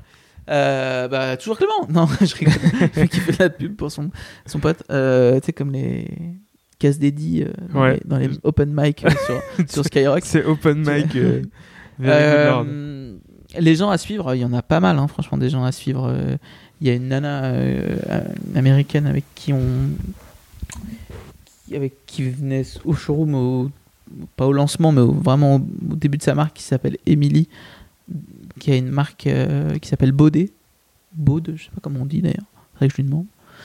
Euh, qui est shortlist là pour le prix LVMH. On croise les doigts pour elle.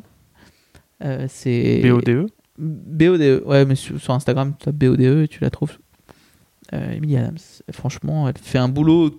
Elle a réussi à phagocyter l'univers américain, euh, euh, enfin la culture américaine, et à la retranscrire à sa façon. C'est assez dingo. Ouais. Franchement, ça vaut le coup. Donc, euh, il y a elle que j'aime bien. Sinon, les gens à suivre, moi, il y a mon designer favori, c'est Craig Green.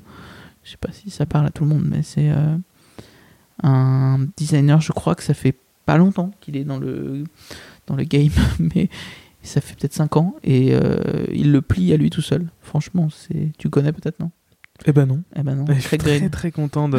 J'aime bien quand on me cale parce que tu vois. euh, Craig Green, c'est pour moi, Au moins j'apprends des- des choses, tu vois. J'aime pas qu'on me dise des choses que j'avais déjà entendues. Déjà entendu, ouais. Non, Tu non, vois, Craig au moins Green, là tu franchement, me parles de deux trucs que j'ai. Euh, Enfin, Baudet, je crois que j'ai entendu parler, mais Craig Green, j'en ai jamais entendu Craig parler. Green, c'est très cool. Et puis voilà, ça comme c'est déjà bien, non? On fait deux, deux. Très ouais. très bien. Et Mais toi- où est-ce qu'on peut te suivre alors? Moi, on me suit sur l'Instagram de Brut. J'ai créé un Instagram perso qui sert à rien, mais vous pouvez me suivre dessus si vous voulez. Donc Brut Archive. Ouais, mais euh, ça sert à rien. Et, euh, Brut Archive, c'est des. Et on te croise, c'est quoi l'adresse du magasin? C'est 3 rue au mur. 3 rue on Réaumur. en a pas parlé. 3 rue au mur. Bah, le troisième, c'est à côté du square du Temple. Square Hein, du carreau Temple. du Temple, c'est un Ouais, peu de l'autre côté du square. Mais Ouais, Square du Temple. on a fait le pari de s'implanter euh, là. Donc voilà. Très bien. À chaque fois que je passe, il y a toujours vachement de monde. Donc, On est euh, content pour l'instant. Ouais, super. Très content. Et ben merci. Et on remercie d'ailleurs tous les gens qui sont venus déjà. Ouais. Et il y a eu des auditeurs de Very Good Lord. Ah bon? Ouais. Ah bah cool. Ah oui, ce dont tu m'avais parlé la dernière fois. Exactement. La fameuse histoire de la.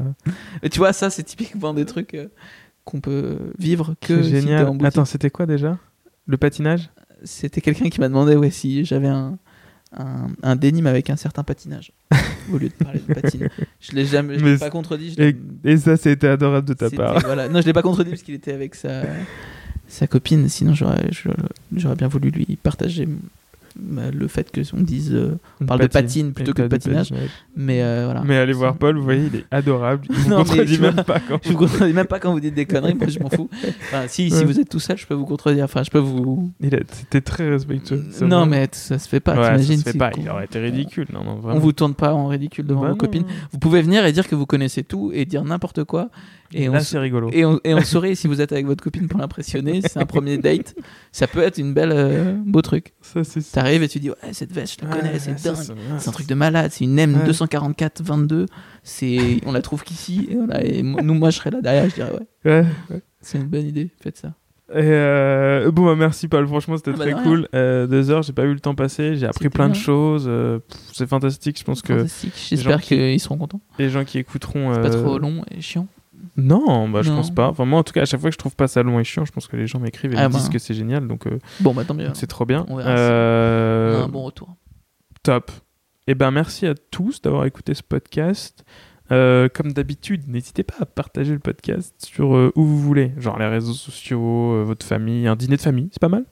Un dîner de famille à toute votre famille ou à tous vos amis ou voilà. Euh, le podcast plaît, ça a l'air de certaines personnes encore me disent mais Arnaud n'arrête pas, ne vous inquiétez pas, je n'arrête pas, je suis encore là pour euh, au moins une bonne petite dizaine d'épisodes pour la saison 1. Euh, N'hésitez pas aussi à mettre une bonne note sur les plateformes d'écoute, donc euh, surtout sur iTunes, c'est important, les 5 petites étoiles, et aussi bah, mettre un commentaire, hein. dites-moi ce que vous en avez pensé, au moins que tout le monde le voit. Et puis bah, à bientôt pour un prochain épisode. hein. Ciao Paul, Ciao, merci. salut